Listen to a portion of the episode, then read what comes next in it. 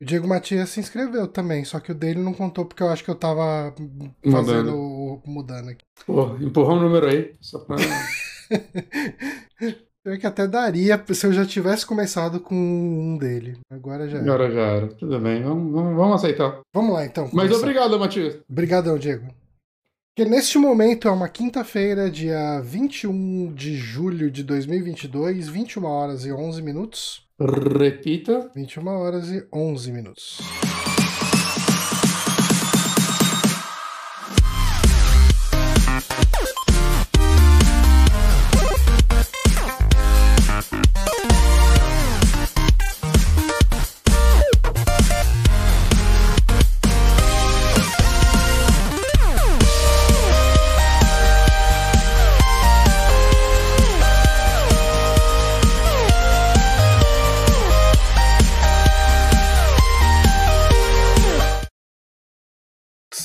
Guilherme Bonatti, estamos ao vivo, agora em definitivo, para começar este podcast, que é o SAC, podcast Super Amigos. Estamos só nós dois aqui. Acho que é, não sei. São nós dois. São nós dois. É um espírito zombeteiro. Podia ter. É, então, hoje, podcastzinho de indicações. Uh, antes da gente abrir aqui com as indicações, a gente precisa fazer um lembrete aí. Acho que durante algum tempo a gente vai lembrar aí. Uh, a gente está com um feed novo de podcasts para os nossos podcasts de terror. Uh, na semana passada a gente soltou o primeiro episódio, que foi o episódio sobre Evil Dead, né? A morte do demônio. Uh, e a gente teve o, a presença do Papai Platina aqui. E ele funciona no mesmo esquema dos nossos podcasts de que a gente fazia aqui de terror. A diferença é que ele está numa, num outro feed, num, num, num outro agregador, praticamente. Então, pessoal que quiser ouvir, uh, uh, procura no Spotify, no, no Deezer, no Anchor direto, por Rádio Sete Peles. Em alguns agregadores de feed uh, de, de podcast, ele aparece de boa se você procurar por Rádio Sete Peles. Em é. alguns não aparece. Uh, ele não tá, por exemplo, no Google Podcasts, eu já cadastrei lá, mas ele só vai começar a aparecer. Ele leva um tempo para começar a aparecer, mas se as pessoas começarem a se inscrever por lá, ele, ele consegue uh, agregar. Mas daí você fala, ah, mas se ele não aparece, como que eu me inscrevo por lá? Você pega o link do RSS, e coloca lá. Você consegue fazer uma inscrição manual, como os nossos antepassados faziam antigamente. Teve um ouvinte que estava com problema também no. Não era no Build Podcast, em algum outro agregador. É. Né, gente? Acho que ele teve que colocar o RSS também. Talvez, né, sei lá, como é novo, tem poucos inscritos e tudo mais, é, a busca não, não esteja ainda 100%, mas ele já está nas plataformas, né, já é para estar tá funcionando, mas se você tentar e não conseguir, entre em contato com a gente, Twitter, e-mail, o que for, né, que a gente tenta ajudar vocês. Isso. Uh, a gente tem o Twitter do Rádio Sete Peles, arroba Rádio Sete Peles. Toda vez que a gente falar Sete Peles, é o número 7, tá? É numeral. O, o, o, resto é o Rádio Sete Peles, né? Não tem muito segredo. Uh, sigam a gente no Twitter lá, muita gente já começou a seguir, né? Uhum. Arroba Rádio Sete Peles. Uh, se vocês precisarem falar com a gente, mandem mensagem lá. Tem também o radiosetepeles.gmail.com, se vocês quiserem falar alguma coisa e você não usar o Twitter e tal, e quiser mandar uma mensagem pra gente. Uh, eu checo bem pouco esse e-mail, uh, mas, enfim, existe a possibilidade. Eu, do Amigos eu olho toda semana, quase. Algumas vezes por semana, quer dizer. É, é, se quiser usar o do Amigos ali, né? superamigos.gmail.com ah. também, pra, pra falar uhum. sobre o Rádio Sete Peles, não é como se fosse outra equipe. Não, não tem como fazer algum esquema de. Tipo, os e-mails que vão de um e pro outro também? Cara, deve ter como, porque. Facilitaria. Tem bastante redirecionador, né? De, de e-mail. É. A gente pode dar uma olhada nisso depois, dar uma facilitada. Uhum, é. Mas eu, eu passo a olhar também do Sete Peles. Tá. Uh, então, assim, que, o que a gente queria pedir muito para vocês é: se você tem uma conta de Spotify, se inscreve lá no nosso podcast, porque ajuda a dar uma, uma bombadinha na relevância dele, né? Verdade, deixa eu me inscrever aqui. Aí. uh, e assim, a gente já tem um episódio lá. Na semana que vem a gente vai gravar o segundo episódio. Esse vai ser um podcast quinzenal. Né, a Sim. princípio. E na semana que vem a gente vai receber o nosso amigaço Moonrunner para falar sobre o Enigma do Horizonte, ou Event Horizon. Quem quiser assistir o filme uh, ah, para ficar preparado para o podcast, o filme está no Prime Video, uh, então uma dica aí para vocês assistirem. Uhum. Uh, ele é um terror espacial com o Sam Neill e o Lawrence Fishburne, né, um filme do Uh, Paul, Paul W. S. Anderson, Anderson, que muita gente considera o único filme bom do Paul W. S. Anderson. Um absurdo, porque o filme do Mortal Kombat é bom. Aí, uh, mas, é, é, é, assim, eu lembro que eu assisti esse filme há muito tempo atrás e gostei. Vamos ver hum. o quanto que se mantém. É um filme dos anos 90 com bastante efeito digital, então, quanto a isso, eu preciso estar preparado já. Mas de resto, vamos lá, torcendo pelo melhor. Então, novamente, última vez aqui, se inscrevam lá no Rádio Sete Pele. Se você tem aí o agregador de, de podcasts, segue ele lá. Uh, e é isso, apoia a gente. Uh, Diego Matias perguntou: quero saber a etimologia do, do apelido Sete Peles. Eu procurei bastante, cara, e não achei. É... Eu sei que o pessoal chama o diabo de sete peles, mas uhum. por que, que ele é o sete peles, fica aí. É. Né? Porque o, o, mochila de criança eu até descobri, né? É, por quê? Eu não sei. O, o, mochila de criança é porque fica nas costas dos inocentes. Porra, bom, hein? É, e mais o, o, o Rádio Sete Peles eu nunca fiquei sabendo o que, que é Sete hum. Peles. Enfim, vamos para as nossas indicações. Bora! Tá, eu quero começar falando uh, de. Um, dando uma complementada, eu não quero tomar muito tempo, então deixa eu ver aqui, são 9h20, eu vou tentar falar até umas 9h40 no máximo sobre uhum. isso, mas eu quero Cinco DLCs. Termina, é, são quatro DLCs. Né? Ah, quatro? É, mas eu quero terminar antes disso, porque, enfim, né? Uh, já, a gente já falou bastante Fallout New é, Vegas. É, você não vai ter que explicar o que é Fallout New Vegas, nem falar da jogabilidade, essas coisas. Uhum. Né? Você vai falar mais das histórias mesmo. É, e então, assim. Uh, como eu disse aqui na semana passada, né? Na semana passada não, há duas semanas atrás, quando a gente falou sobre Fallout New Vegas, eu peguei dessa vez a, a edição Ultimate, né, que vem com todas as DLCs, porque eu nunca tinha jogado nenhuma das DLCs do uhum. Fallout uhum. New Vegas, né? O, o 3 eu até joguei algumas, não joguei todas, eu não joguei aquela espacial. É, bacaninha. É, mas, enfim, uh, eu joguei essa DLC. É, eu joguei todas as DLCs agora do Fallout New Vegas. E, assim, eu vou te falar que a minha experiência uh, geral foi positiva, foi bem mais positiva uhum. do que negativa. O que foi bom porque eu, uh, eu, eu fiquei meio preocupado quando eu joguei a primeira DLC que eu peguei para jogar, que foi a Honest Hearts. Honest Hearts? É, Honest, Honest Hearts. Uh, hum. Assim, a Honest Hearts não é a primeira que saiu, mas o pessoal costuma indicar ela para jogar como a primeira. Né? Okay. E depois você joga a primeira que saiu. Uh, porque ela até tem um level, o, o, o nível exigido para jogar ela eles pedem é nível 15, eu acho. Uh, é mais baixo. É, é, as outras é tudo 20 para cima. Hum. Uh, mas assim, eu fui jogar essas DLCs toda. Quando eu tava. Quando eu terminei a segunda DLC, eu cheguei no nível 50, né? Tipo, que é o último nível. Então, só que isso não me ajudou em nada e eu vou falar sobre isso aqui.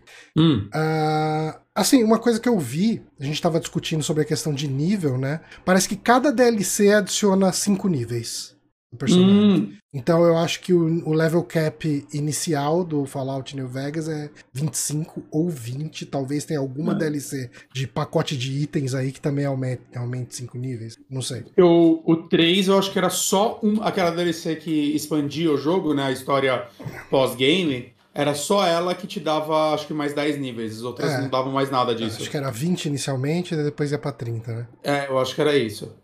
Tá. Uh, cara, eu terminei o jogo com quase todos os atributos no 100. Né? menos é, Unarmed e Melee. E como isso não te ajudou? As, as DLCs então, têm arma. Não, uh, aí que tá, nas DLCs, os inimigos são impossivelmente difíceis.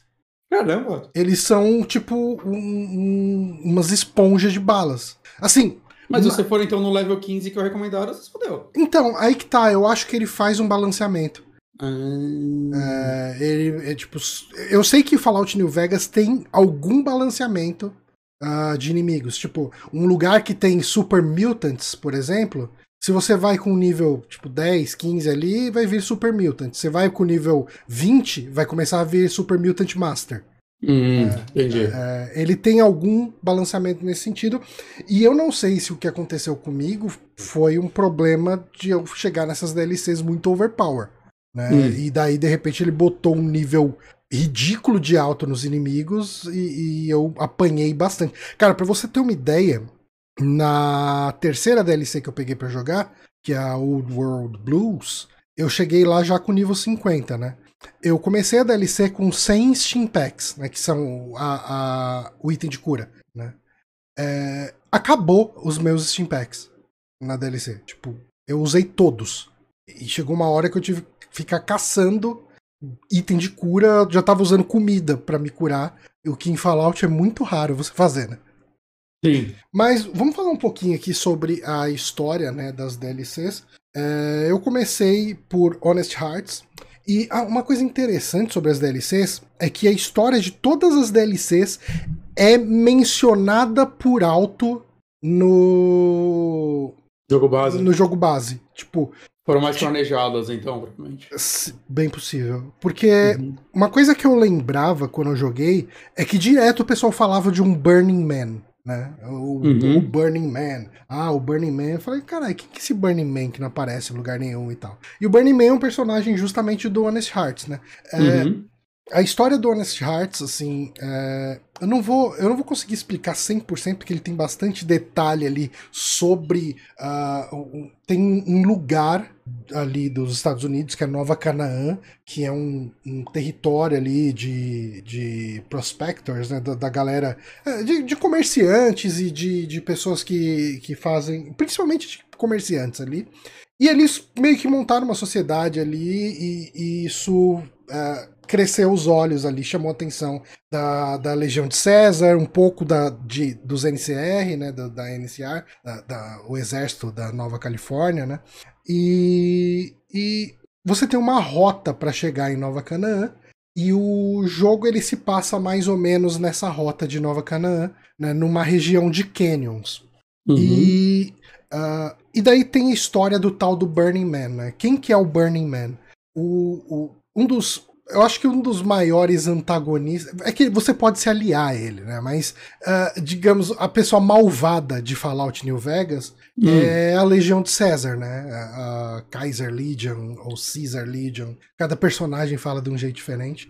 Uhum. É, e eles são uns escravocratas, é, eles são, tipo, puro mal, né? É, eles uhum. são terríveis ali e tal. E uh, Fallout New Vegas ele tem muito uma questão da dominação de, da represa de Dam, né? E você tem toda uma batalha entre o, o, o exército da Nova Califórnia, né, o uh, New California Republic, né, NCR, e a Legião de César para tomar o controle da Dam. E uma das primeiras batalhas que teve, uh, a Legião de César mandou um cara que ele era um, um general pica lá da, da da Legião de César para tentar é, tomar né, do, dos NCR a, a, represa. E ele não conseguiu. Eles tiveram que voltar em retirada, né? O exército da NCR era bem forte e tal. Quando eles voltaram, para dar o exemplo, o César tacou fogo nele e jogou ele no rio. Né? Tipo, hum, queimou o cara vivo e tal. E daí esse cara escapou, né? Uh, ele conseguiu sair com vida né, disso tudo e ele fugiu lá para essa região de Nova Canaã e ele tem um ele vive com um grupo e aí que tá né qual que é a temática de Honest Hearts você tem basicamente um conflito entre duas tribos quase indígenas, né? Eles vivem uhum. como indígenas, eles têm muito uma pegada indígena, né? Pensando naquele estereótipo de índio americano, e eles vivem nessa região de canyons e tal. Essa é a DLC que eu te falo que é a mais desinteressante de todas. Ah, hum. Uh, parece que você tá jogando uma versão capada do jogo base, né? Tipo, ele não Caramba. tem nada de muito especial. Uh, eu não vi nada acontecendo de. Sabe, tipo. Nada que justifica.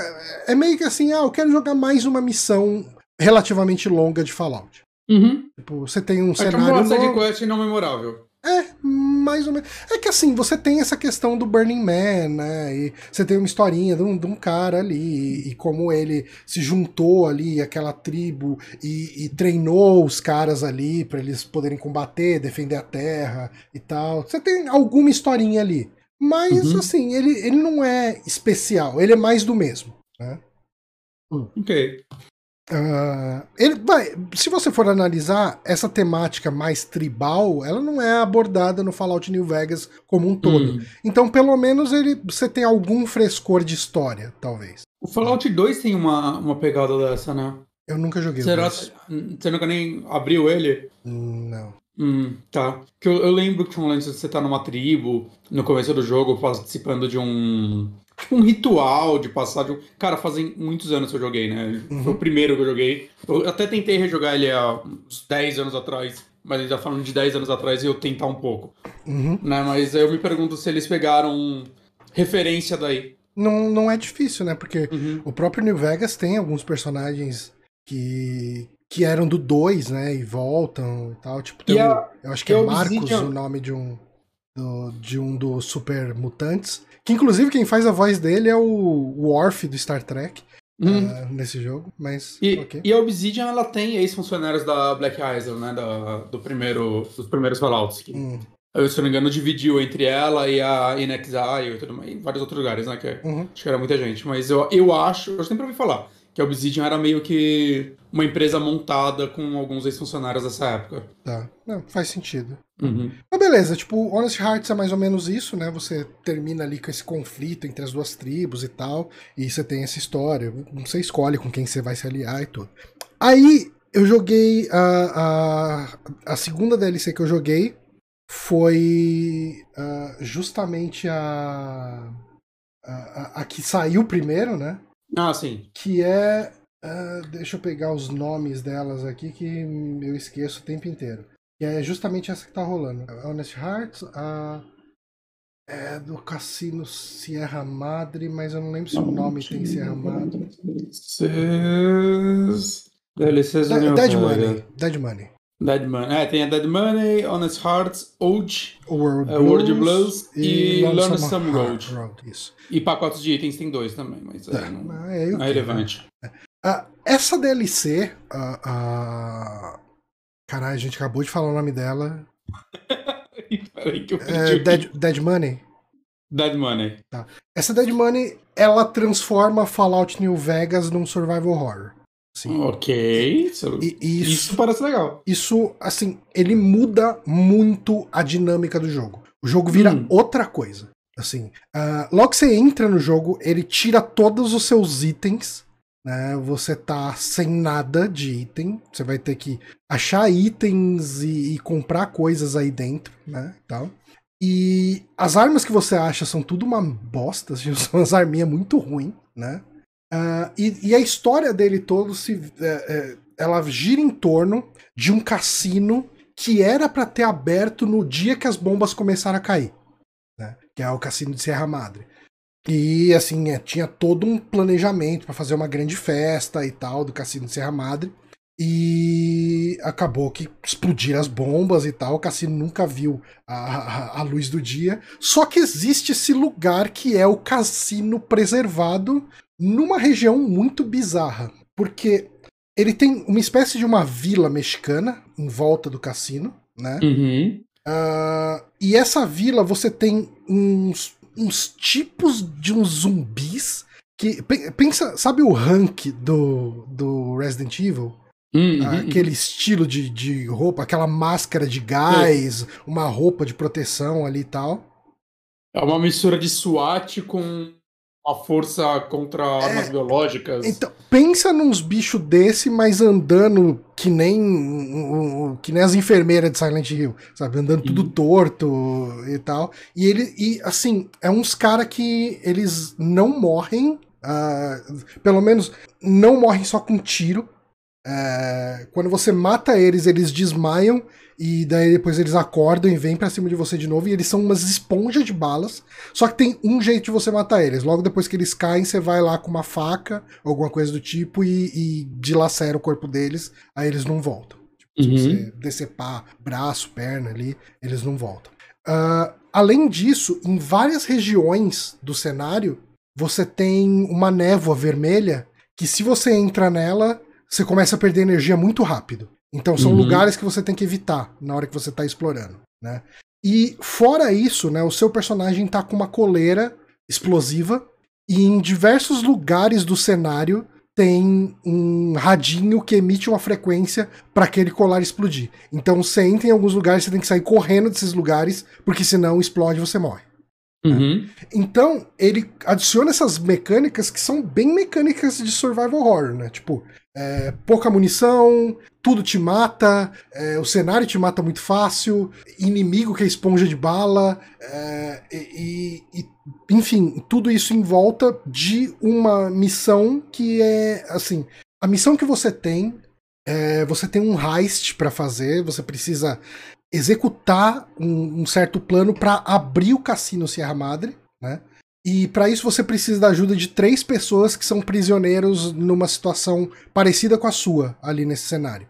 Né? Uhum. E daí você tem um, uh, um, um, super mutante, que é esse que tá aí na tela para quem tá vendo, que ele é um super mutante que tem dupla personalidade, que ele pode ser ou dog ou god, né? Tipo, uh, quando ele tá como God, ele é um cara meio educado, ele fala bem e tal, tudo. E quando ele é dog, ele vira praticamente uma fera. Uh, e, e, daí você Mas cons... ele, ele muda de tempos em tempos? Então, ou é, algo que você, você determinou que ele vai ser pra sempre? Em determinados momentos da história ele muda, porque tem que mudar. Mas você pode mudar uh, tocando dois áudios que você tem ali hum. no, no, no Pip Boy, né? Hum, interessante. E, e as habilidades mudam, né?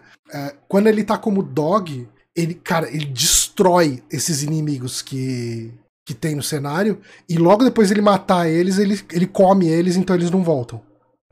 E com, quando ele tá como God, você fica imune a, a, desativar, a, desativar não, disparar armadilha e mina terrestre uhum. e tudo. Então você consegue uhum. andar por cima de mina, tudo, que o cenário tem muita armadilha, muita, uhum. muita armadilha. Então você fica livre de.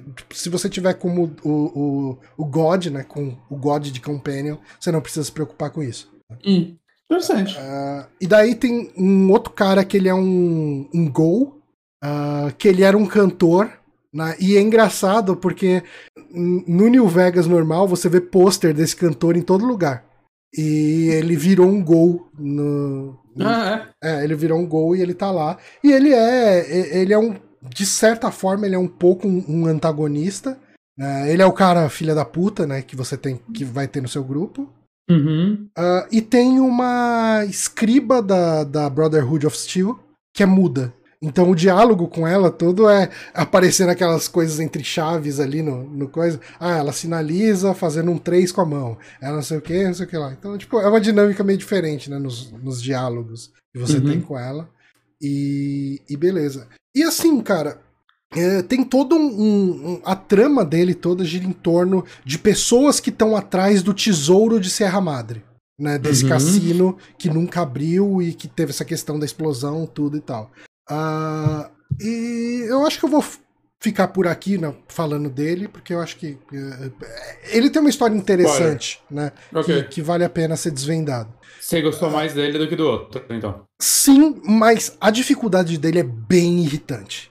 Hum. É, essa questão da. Tipo, cara, essa questão, principalmente.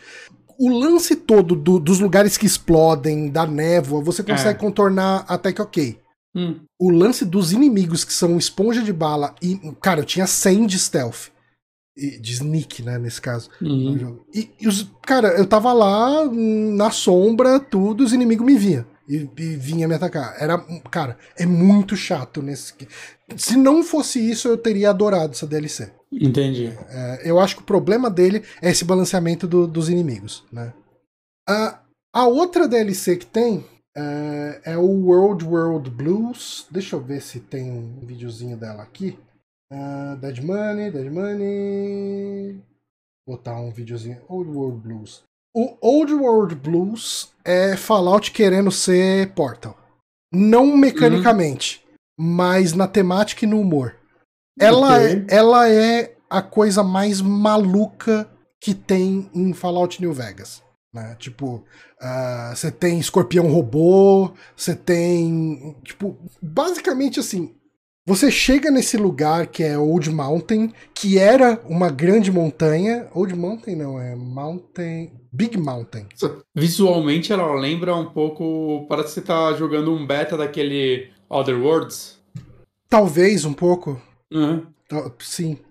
E qual que é a pegada, né? Você vai para esse lugar, né, que é Big Mountain, que não é mais Big Mountain, na verdade é o Big Empty, porque era uma montanha gigante, só que daí caiu uma bomba bem em cima da, da, da montanha gigante, ela virou uma cratera gigante. Uhum. E tem um monte de. Eu não sei se dá pra chamar de robôs, porque é, pensa numa. numa cúpula com um cérebro e três monitores. É, dois monitores ficam os olhos e um monitor fica a boca. Uh, você chega num dos, uh, numa das instalações e tem acho que cinco desses caras, né, desses uhum. bichos, e eles chegam e falam para você que você precisa.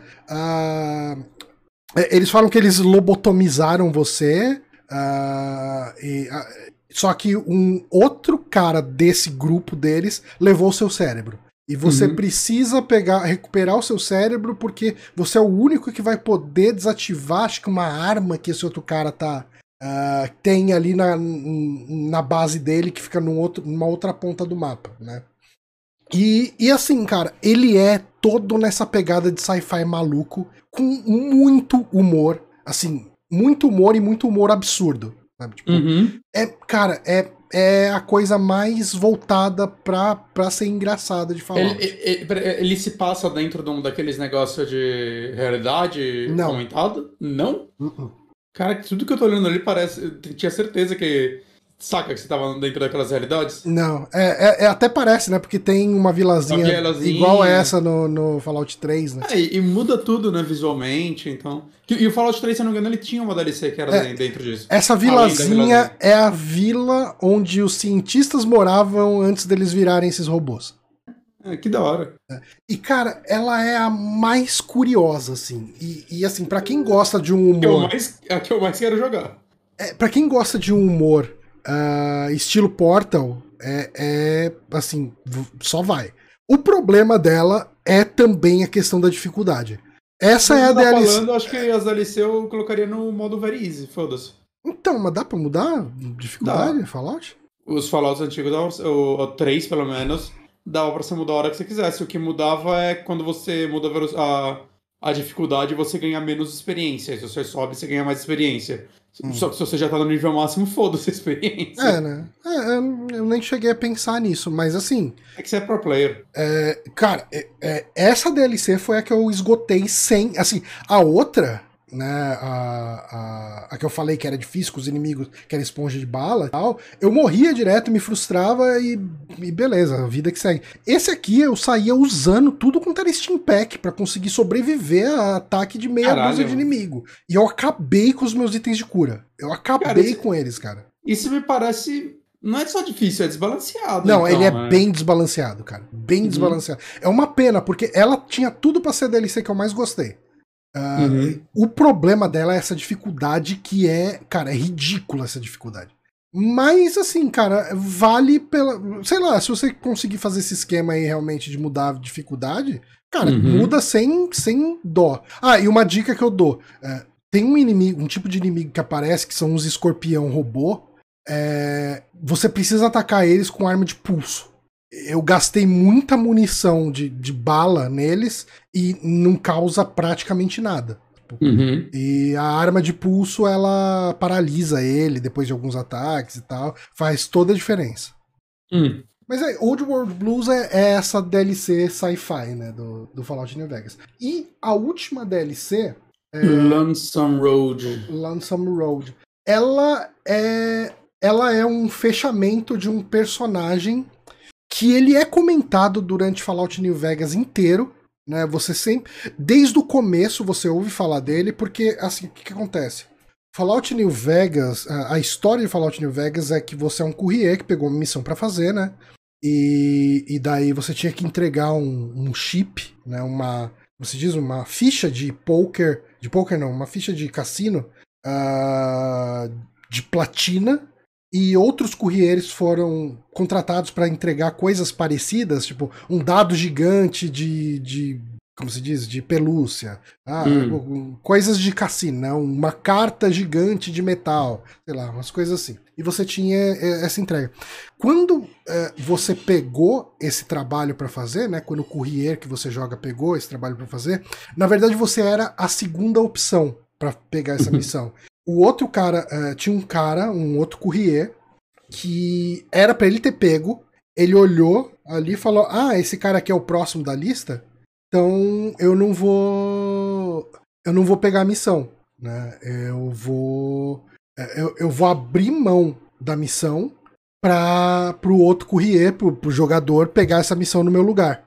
E, e beleza, é assim, nunca é explicado no jogo por que, que ele fez isso. Porque o cara desistiu da missão em seu nome. E uma coisa que você percebe não só na, na DLC, DLC Lonesome Road, quanto nas outras DLCs e até no jogo base, é que uhum. esse outro courrier ele passou por vários lugares onde você passou. É, e é um pouco. Tem uma pegada que é mais ou menos como se ele tivesse jogado um Fallout New Vegas prequel antes de uhum. você e tomado várias decisões que moldaram aquele mundo. Então, tem impacto dele em Lonesome Road. Em, em, Lonesome Road, não, né? Porque é essa. Mas tem impacto dele em Old World Blues. Ele lidou com esses cientistas, cérebro, robôs. Ele foi pra Sierra Madre. Ele fez algumas coisas lá em Sierra Madre. É, ele foi. Ele é o cara que treinou a tribo rival da tribo que você se alia no, é, no Honest Hearts. Então, assim, é como se ele fosse o seu Nemesis, né? Uhum. E, e, fecha essa história nessa DLC. É, essa DLC, ela é a mais linear de todas.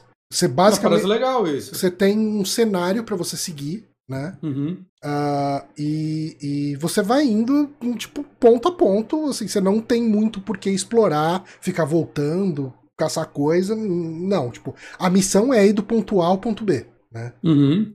E ele, o, conforme você vai fazendo essa missão, o cara vai te explicando por que, que ele te odeia e por que, que ele quer que você uh, esteja nesse lugar, nessa hora, uh, ah, para ele te mostrar o lado dele da história.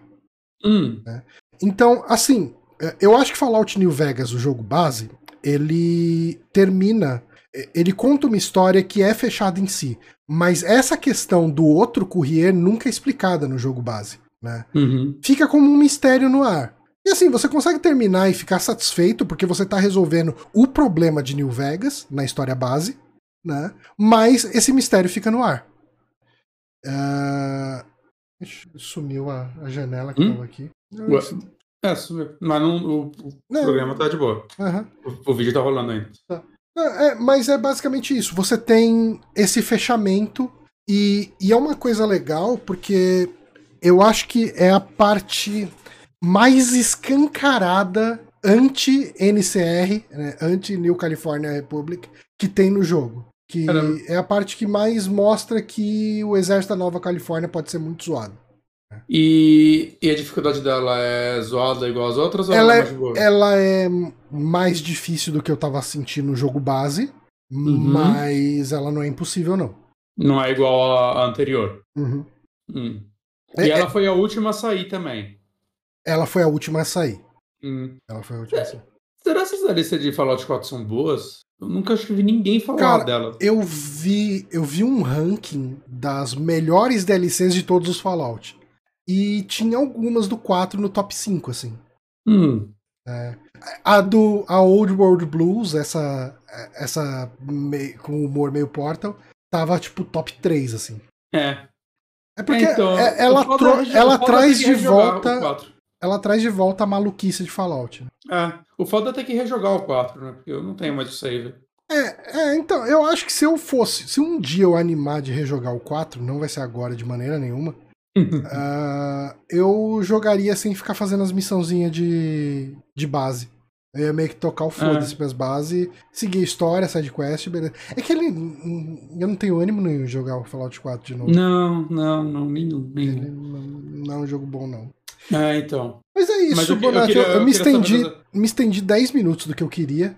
Tudo bem, tudo bem. Mas é, essa é a minha opinião sobre as DLCs de Fallout New Vegas. Só, só comentando aqui que desde o do último podcast né, de indicação, você falou do New Vegas, eu realmente voltei a jogar o Wasteland 3 e tô bem viciadinho nele. Que joguinho delícia. Ele é muito bom, né? Eu, é queria, eu, eu, tenho muita vontade de pegar as DLCs dele para jogar. Eu também, tô esperando. Pior que elas entraram numa promoção boa um tempo atrás, tava tipo 20 reais as duas. Hum. Mas eu não tava jogando, eu nem peguei, agora eu me arrependo. É, devia ter pego. Uhum. Mas sobre Fallout New Vegas, é isso aí, cara. É... é, isso aí. Gostei das DLCs. Eu acho que elas têm um problema de balanceamento de, de dificuldade. Chegou uma hora que eu tava muito perto de abrir o console de debug do jogo e me dar Steam Pack, auto Steam Pack infinito, só pra eu jogar vendo a história e foda-se. Mas eu falei, não, vou, vou me segurar, eu vou jogar normal, apanhando uhum. pra caramba. Mas assim, a Old World Blues chegou uma hora que eu falei, eu não vou fazer as side quests. Eu vou terminar uhum. a história porque eu tô morrendo pra caramba aqui e eu não tenho mais item de cura. É, tava virando frustrante, imagino. Tava, tava. Porque a dificuldade de Fallout, quando é, normalmente você tá numa área difícil, é porque você não tem é, item ou level para lidar, né? Porque é, ele não tem uma dificuldade, tipo, sei lá, usando o exemplo um Souls, né? Não é uma dificuldade de tanto de habilidade, é mais de tipo de status mesmo, né? É mais RPGzão mesmo. Então, sei lá, para mim, quando eu tô numa área muito difícil, eu saio, grindo e volto pra ela. Ou pego uma arma melhor, essas coisas. Agora, se você já tá no nível máximo e os inimigos são uma esponja de bala, é só frustrante. Uhum. É, é bem. É exatamente isso. uh, vamos pro próximo, pra próxima indicação? Bora! Eu joguei e terminei Bright Memory Infinite. Na verdade, eu terminei o original também é, há uns dois anos. Né? Que, para quem não lembra, Bright Memory Infinite é um dos jogos que apareceu, eu acho que na, conf na conferência, alguma coisa assim, de anúncio do Xbox.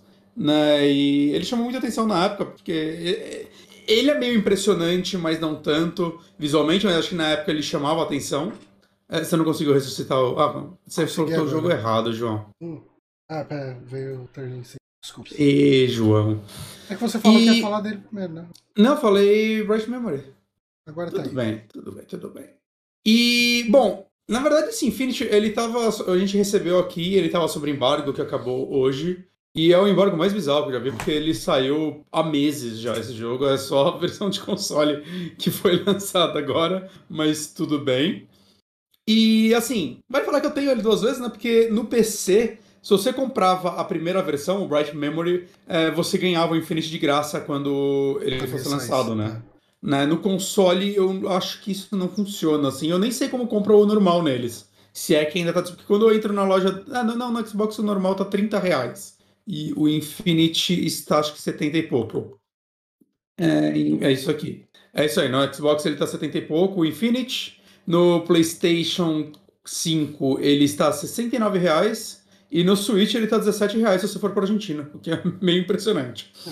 É. é também é meio impressionante ele estar tá no Switch, mas e parece estar tá rodando ok. É, pelo que eu vi, a versão de Switch roda abaixo da versão low de PC, mas roda bem. E continua bonitinho e tal.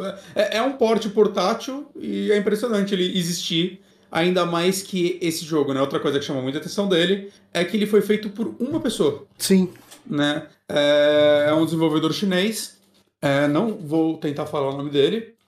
E, bom, foi feito por. Assim, teve, né, depois dubladores, acho que ele contratou um compositor, né? E ou, pelo menos a primeira versão teve uma certa polêmica, que eu não sei se se arrasta para essa, que é. Ele admitiu que ele roubou uns assets para fazer assim, de uns inimigos. Hum. Mas ele se comprometeu a, a, quando o jogo desse dinheiro, ele ia contratar uns artistas e iria pagar os direitos das artes que ele roubou. Okay. Então, então tá aí. Tá, tá, Quem nunca pirateou nada, gente? Ele só tá ganhando dinheiro com a pirataria dele, mas ele vai pagar. Eu, eu não condeno, honestamente.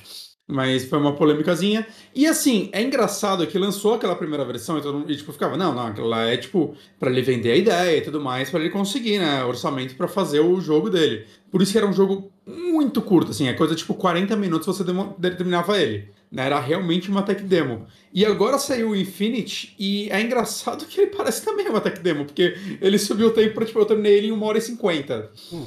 Né? É, não é. O que, o que é interessante é que assim, eles não são o mesmo jogo.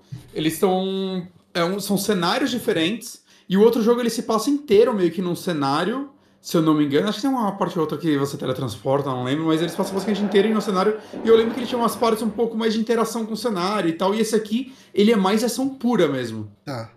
É... Assim, eu, eu não sei o que falar da história dele. Eu, eu, terminei esse jogo e falei, mano, eu não tenho ideia do que aconteceu aqui. e aí eu fui ver um review hoje pra ver se alguém me explicava o que aconteceu aí. E o review é o cara falando, terminei duas vezes, não tenho ideia do que aconteceu nesse jogo.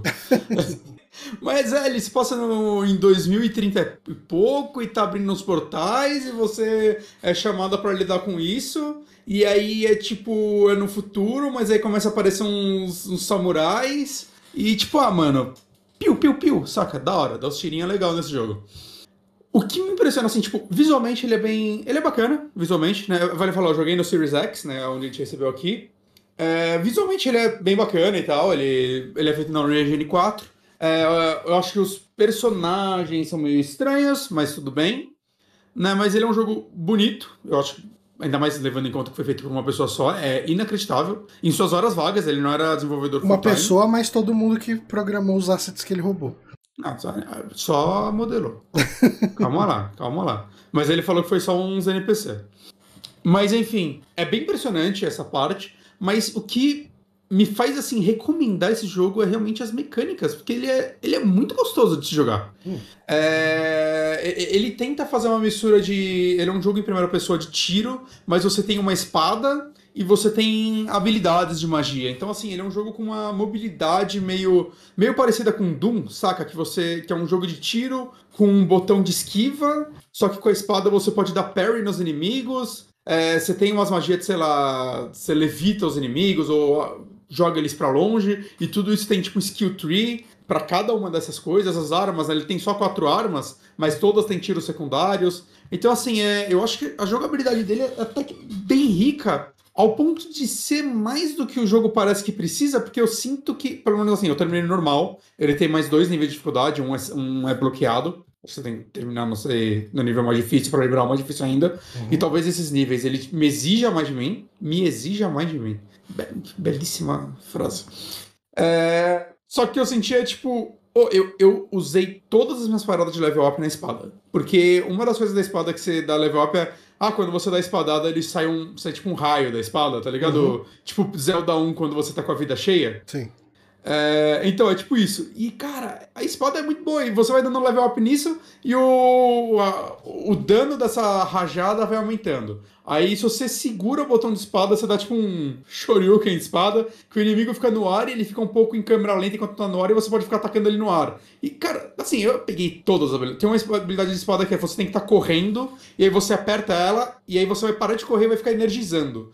Cara, quando você. E, tipo, você joga tipo um raio no inimigo fortão. Só que quando você chega no último nível, esse negócio você joga tipo um vira tipo uma espada gigante que fica rodando nos inimigos, indo teleguiado em cada um deles. Tipo, um morre e ela vai pro outro e fica dando dano. E quando chega no último nível disso, isso fica, um, sei lá, uns 15 segundos no inimigo. Uhum. Então você carrega isso e deixa isso matar os inimigos e fica só dando uns tirinhos de longe só pra dar aquela ajuda na espada. No chefe você joga isso daí e, sei lá, pega a pistola e fica dando o tiro de míssil. Cara, a espada é muito competente. Só que o lance dele é que ele tem New Game Plus, né? Você termina o jogo, você pode voltar ele com tudo que você liberou e subindo o level das outras coisas, que é legal. Então você pode ter uma porrada de habilidade que eu não usei, se eu quiser rejogar, eu posso ir melhorando elas.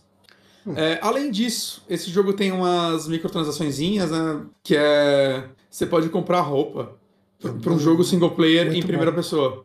Parece muito bom. Você tem, tipo, como você joga uma protagonista feminina, você tem, tipo, roupa de colegial, tem todos esses negócios para um jogo em primeira pessoa, single player. Aí, e, e skin pras armas. A gente ganhou a versão, como a gente recebeu, a gente recebeu a versão completona. Já veio com tudo desbloqueado, Johnny. Então você pode usar a roupa. Posso jogar o tempo inteiro vestido de colegial? Pode, pode, pode sim. Aí, pode sim. Você pode usar a espada colorida. Eu acho que é a, é a experiência definitiva que o diretor tinha pensado pro jogo. Sim, sim, sim. Mas, cara, assim, ele é um jogo que. Eu até, tipo, eu lembro quando anunciaram o primeiro, né?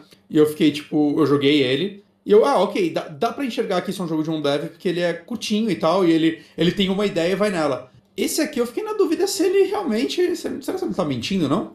Porque assim, ele, ele tem umas cinco fases, mas todas elas. É, tipo, esse jogo parece uma tech demo de uma ideia genial, assim, que ele, uhum. que ele, ele precisa de muito mais dinheiro para executar isso num jogo full, saca? Porque cada fase ele faz alguma coisa, assim, né? Tipo, para o bem e para o mal, né? A segunda fase, por algum motivo, não entendi. Você começa sem nenhuma arma, aí você pega, tipo, um cutelo, e é uma fase que boa parte dela é stealth horrorosa. Essa, tipo, é uma parte que eu falei, meu Deus, o jogo não vai repetir isso mais vezes, né? Que isso, isso, isso me faria dropar um jogo de duas horas. Que, tipo, uma hora bugou, o inimigo me viu, aí eu saí correndo, aí, tipo, tem uns waypoint de onde sair. Mas eu não passei pra um waypoint fui pro outro. Cara, eu joguei o resto da fase com a marcaçãozinha do waypoint do começo da fase, não tinha como voltar lá. Saca? Ficou lá marcado o waypoint, eu morri de medo. Tipo, se eu morrer, será que eu vou dar checkpoint na parte errada? Porque uma hora os inimigos me viram, eu falei, foda-se, eu vou correr. Eu saí correndo todas as áreas stealth, todas, depois dessa parte. E aí, cara, aparece um monte de inimigo, e aí dá um brilho, e do nada você tem suas armas de novo. Eu não entendi nada. Eu não sei o que tá acontecendo. Saca? Isso não foi bug, é o jogo assim mesmo. Não, não, isso é o jogo, isso daí é a história. Então, alguma coisa no portal faz você recuperar suas armas, se pá, eu não sei. Mas, cara, tem essa parte stealth, aí tem, tipo, partes de plataforma, saca? Você tem um grappling hook, que obviamente é, tipo, você só, é só em partes marcadas, né? Não é um grappling hook solto, mas, saca? Tem umas partezinhas de plataforma com alguma exploração. Tem, cara, tem uma parte que você pega um carro e o jogo. Você, você dirige o carro e é tipo um. Não um Rails que você tá dirigindo, você acelera, freia, dá ré, e tem, tem um canhão no carro e você vai tirando nos carros, assim, é uma, uma fase de carro em primeira pessoa.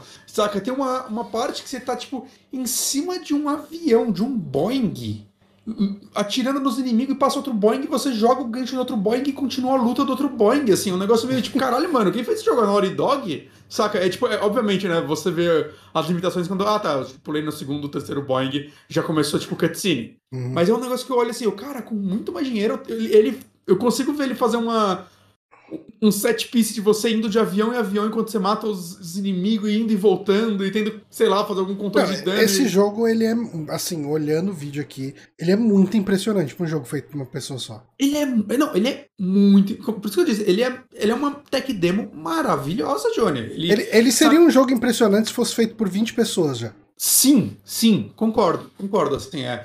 É, saca, ele, ele é muito gostoso de jogar, saca? Ele, a fluidez, assim, eu acho que é isso que, que faz valer a pena jogar ele, assim, a fluidez, saca? Você tem, pô, você tem wall, você tem double jump, foda-se, é um jogo em primeira pessoa, você tem double jump, você tem wall run, você, cara, é, é tem parry, tem parry em projéteis. Assim, o cara joga um míssil, você dá o parry no míssil, ele volta pro cara. É, é, aquele jogo que, tipo, a jogabilidade tá total na sua mão. E é muito legal, tipo, ele tem boss battle, cara, contra bosses gigantes, assim, é, saca? Tipo, um ogro gigante com, com uma águia gigante, os dois juntos você controla. Tipo, parece um boss de Soul, saca? O negócio.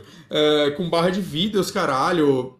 Cara, ele, ele é um jogo muito legal, mas é meio difícil recomendar ele no, no mundo em em que, saca, ele, ele, ele, tem menos de duas horas. Se você não for rejogar ele pra tentar outras dificuldades, ele não tem mais o que fazer. E assim, não vou. Ah, então jogos curtos não merecem? Não, merecem, saca? Eu, eu consigo recomendar os jogos curtos. Mas é um jogo, tipo, no PC, ainda mais se. É que não tá mais rolando, mas no PC tinha o lance, sei lá, de você comprar o original e depois ganhar esse. Nossa, vai sem medo, assim, que o original também é interessante, né? Ele é diferente, ele é uma. Ele tem uma pegada diferente, o original. Mais simples e tal, em um cenário só. Mas, não sei, ele, ele, ele o original ele tem uma, uma, dá a impressão que você tá quase um Metroidvania, só que sem ser, saca? Que você tá uhum. num cenário que você vai abrindo coisa, tem puzzle, que não tem nesse. Então, assim, ah, eu queria. O foda é que assim, a promessa é que parecia que esse daqui ia ser o jogo full. E não é. Não é. Ele acaba meio do nada com um personagem que aparece no original, um vilãozinho, aparecendo e falando algo e fazendo algo e acaba, assim, é, hum. saca? Então, assim, é, esse é Tech Demo Parte 2. Ah. Ele não é um jogo full, mas ao mesmo tempo ele não é preço de jogo full, né? Como eu disse. No Xbox acho que ele tá 70 e pouco, no Play 5 ele tá 69. Eu sei que é, é pesado, você fala, puta, vai pagar 70 reais num jogo de menos de duas horas, né? Mas, ah, vai ter promoção. É. É, quando ele tiver, vai ter promoção por 30 conto, recomendo esse jogo por 30 conto, assim, é uma experiência rápida, mas é, é muito gostoso. Tipo, jogando no Xbox, é, a transição pro controle ficou muito boa, assim, como ele adaptou, tipo, todas as ações do jogo, né? Como eu disse, tem tiro, tem botão de mira, tem arma secundária, tem espada, a espada tem múltiplos movimentos, saca? É, tem esquiva, tem magia. Então, assim, como eles conseguiram adaptar tudo isso daí para um controle é, é, bem impressionante. Assim, eles fizeram um bom trabalho. É, no Xbox ele tá rodando muito bem, assim, é, eu joguei ele, ele, ele. roda tipo. A 4K, não, eu não, não vi nenhuma análise técnica para falar se é dinâmico ou não, mas assim, visualmente eu não senti nada de errado, né? Não, não é. senti muito serrilhado, essas coisas. E aí você pode ligar o modo de 120 Hz ou o modo Ray Tracing, se você quiser. Eu joguei com Ray Tracing. Teve uma parte ou outra que eu senti queda, mas nada que me atrapalhou e me fez querer desligar o Ray Tracing, saca? No uhum. Series X S, eu sei que ele não tem Ray Tracing. No Series S, ele roda 1440p a 60, falam que tá bem redondinho nele. Mas no X eu não vi nenhuma análise técnica dele, não tinha Aliás, você viu que tá rolando uma promoção, acho que é na Fast Shop. Bom, eu não sei se quando a gente estiver publicando esse podcast, a promoção ainda vai estar tá rolando. Uh. Mas tá rolando o Series, Series S a R$ 1.800 lá. Caraca! Porra, não! É, é... Assim, se você quer entrar na nova geração né, e não quer gastar a fortuna dos outros consoles. Eu acho que é na Fast. Series S mais Game Pass, meu amigo, você não vai ficar sem jogar. É. Saca? Não vai, assim, é. Não, esse daí. Então, isso, eu fiquei impressionado, assim, porque, tipo, no Series S, ele, pelo vídeo que eu vi, ele tá rodando. O vídeo que eu vi era comparando a versão de Series S, Switch e Steam Deck. Né? E, tipo, porra, a, a do Switch, assim, tipo, tinha queda de frames e tudo mais, porra, rodando a 30 FPS no Switch. Um jogo feito por um dev, sair pra todas as plataformas, incluindo o Switch, e tá rodando bem. É, é, é meio inacreditável, assim, o cara puta que pariu. O que, esse cara não faria com uma puta equipe dinheiro, saca? E, e, eu espero, assim, que ele consiga. É, no Steam eu sei que ele já tem uma fanbase, né? No Steam parece que esses jogos. O primeiro vendeu bem, a comunidade de fórum dele é bem. É bem ativa.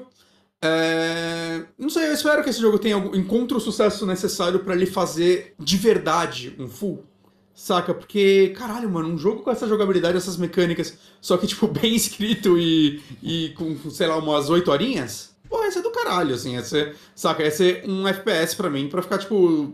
Ah, pra eu gostar tanto quanto eu gosto de Doom ou Titanfall, saca? É, é ele, é... ele tem uma pegada meio Titanfall, né? É, sim, sim, sim. A, a mobilidade e tudo mais. Gente, é um jogo muito legal, mas não tem muito o que falar dele, porque. Uma hora e meia. Ele é uma hora e meia e eu, eu não sei o que está acontecendo com a história desse jogo. Eu não sei o que está acontecendo aí. Mas eu, eu, recomendo, assim, se tiver a oportunidade de jogar, se tem curiosidade, se gosta de shooter, eu acho que ele é um shooter bem gostoso que vale a pena. Bright Memory Infinite. Exato. Infinite, né, na verdade. Exato. Com e. Então, seria legal se tivesse um pacotinho com os dois ainda para console, só pra, saca, agregar o valor. Eu acho que se, se fosse 60 reais os dois, eu recomendaria mais. Uhum. Né, mas aparentemente não é. Hum. Justo. Bright Memory Infinite, tá aí a indicação. Bom, eu vou fazer uma indicação que é algo que eu, uh, bem ou mal, já está no feed do podcast do Super Amigos, mas eu nunca falei disso no Super Amigos como uma indicação propriamente dita, né? Que uhum. uh, eu acho que, assim, muita gente não deve ter ouvido as lives que eu fiz com a Kika, porque a gente comentava com spoiler, né? Então, Uh, se você não assistiu o episódio, por que, que você vai ouvir uma live de uma hora do pessoal comentando o episódio? Uh, mas eu queria falar um pouco sobre Star Trek Strange New Worlds aqui. E eu vou te falar que é, uh, é a coisa mais surpreendente, mais positivamente legal que saiu de Star Trek em muito tempo. Né? Hum?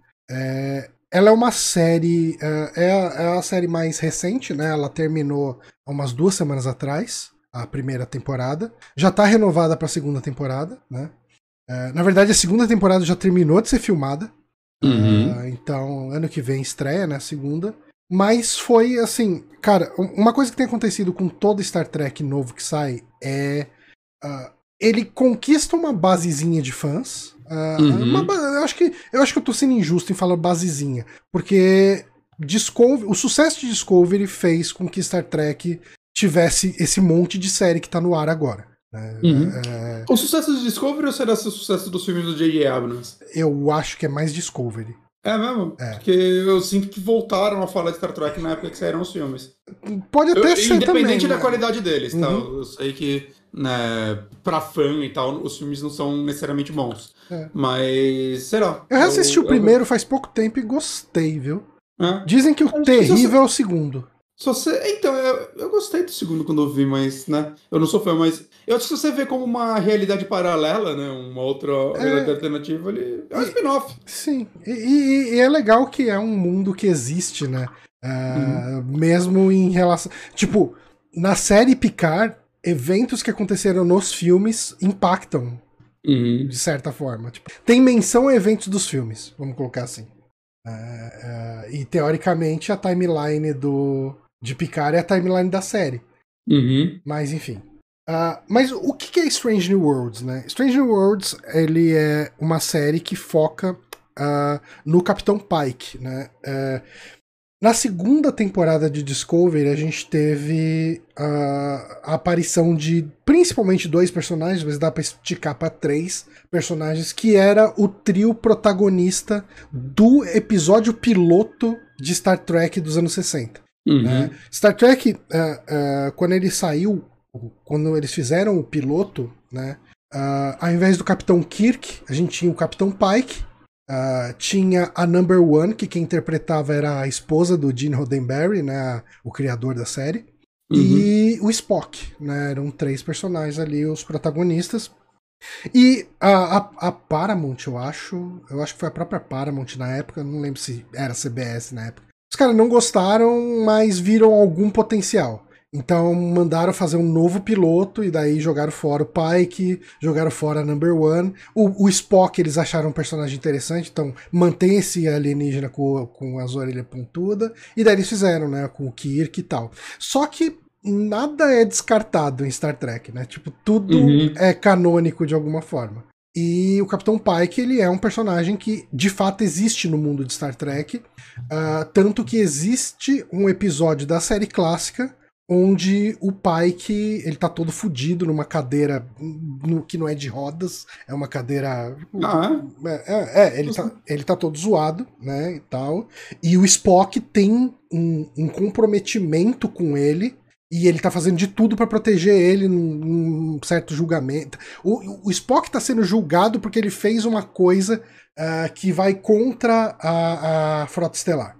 E ele uhum. fez isso para proteger o Capitão Pike. Ele tem uma relação de, de amizade e comprometimento com, com o Pike. E daí, assim, na segunda temporada de Discovery, a gente teve a aparição do Pike, do Spock e da Number One. Principalmente do Pike e do Spock, né? E no final da, da temporada de da segunda temporada de Discovery, o Pike para resolver um problema lá, o dilema da temporada, ele vê o futuro, né? Ele usa um cristal para ver o futuro e ele vê ele todo fudido. Uhum. Que nem aconteceu na série clássica, no episódio da série clássica. E aí a gente tem que o grande dilema do Pike é, ele sabe que em 10 anos ele tá praticamente morto. Ele vai ser um vegetal. E, hum. e daí rola um pouco de o que, que eu vou fazer com minha vida até lá? E será que eu consigo evitar isso? Será que eu consigo mudar o meu futuro? Será que tipo esse futuro está escrito mesmo ou não, né? Uhum. Só que assim, essa série ela não é uma série sequencial como Discovery é e como tipo um Breaking Bad, um Better Call Saul, tipo, uh, como uma série dramática atual é. Ela busca ser um pouco mais parecido com os Star Treks episódicos de Aventura da Semana. Né? Uhum. E o que é uma coisa que Star Trek tava precisando, porque assim, a gente tem Picard, que é uma série bem serial, né, tal. Uhum. A gente tem Discovery também, que é bem tudo segue uma grande trama que permeia pelo menos a temporada inteira, né? Uhum. Uh, mas a gente perdeu a chance de ter episódios que contam uma história isolada, com uma aventura isolada a cada semana, né? E uhum. o Strange Worlds ele brilha trazendo isso. Então, que me parece o mais interessante. É, e, e funciona muito bem, porque, assim, nesse ato de Star Trek episódico, a gente teve o surgimento da série do Seth MacFarlane, né? Que é a uhum. The Orville. E The Orville parece muito, até na qualidade dos efeitos especiais, uma série dos, do começo dos anos 2000 de Star Trek. Uhum. Né? Ela segue a linha. É, ela segue não só a linha de aventura da semana, com muita, muito pouca ligação entre episódios uh, isolados, que acontecia nos episódios da, das séries antigas, do The Next Generation, Voyager e tal. Tipo, às vezes ele puxa um evento que aconteceu no, no episódio 2, lá pelo episódio 6, 7, sabe? Mas, uhum. mas normalmente, se você parar, tipo, tá passando na TV e você der sentar ali e assistir, você não vai ficar completamente perdido, né? Ok. Uh, e aí, cara, o que eles fizeram aqui é realmente. Ah, tá, mas eu tava falando do Orville, né? O Orville ele supriu um pouco essa necessidade, mas o Orville ele me soa muito, principalmente a partir da segunda temporada, como se você. Tipo assim, ó, você tava com saudade de Star Trek dos anos 2000? Tô aí o The Orville. Tem um pouquinho de humor aqui e ali, mas essencialmente é Star Trek dos anos 2000, final dos anos 90. Né? Ah, mas isso não é bom? Então, aí que tá é legal, porra, legal. Tipo, isso não existe mais, não tem. Então agora a gente tem. E assim, ele é tão nostálgico que você vai ter posicionamento de câmera, direção, é, é, o jeito que entra um fade in, fade out de trilha sonora é igual Star Trek. Sabe? Tipo, ele copia o estilo demais. E aí que o Strange New Worlds brilha. Porque o Strange New Worlds ele é uma série com essa pegada de é, episódios com aventuras isoladas e tal.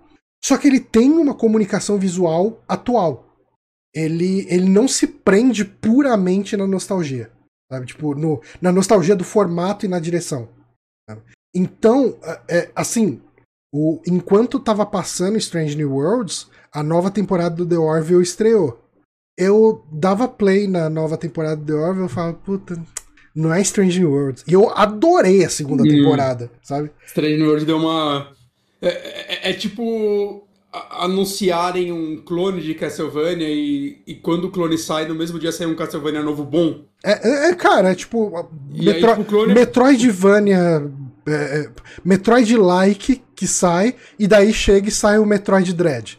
É, tipo um mês depois, que, né? E, que tipo, os caras, os caras entendem o Metroid e, e criam coisa nova em cima de Metroid, sabe? Tipo. É, é, o melhor dos dois mundos, sabe? Mas assim, é, só fazendo uma retratação aqui, eu tava sentindo isso. Os dois últimos episódios que eu vi do The Orville, o 5 e o 6, foram maravilhosos, assim. Foram. Me, me, reco, me retomou o ânimo de continuar vendo a série, né? Mas beleza, uh, Strange Worlds. O, o Strange New Worlds ele se passa entre Discovery Uh, é que assim, Discovery agora tá no futuro do futuro de tudo de Trek.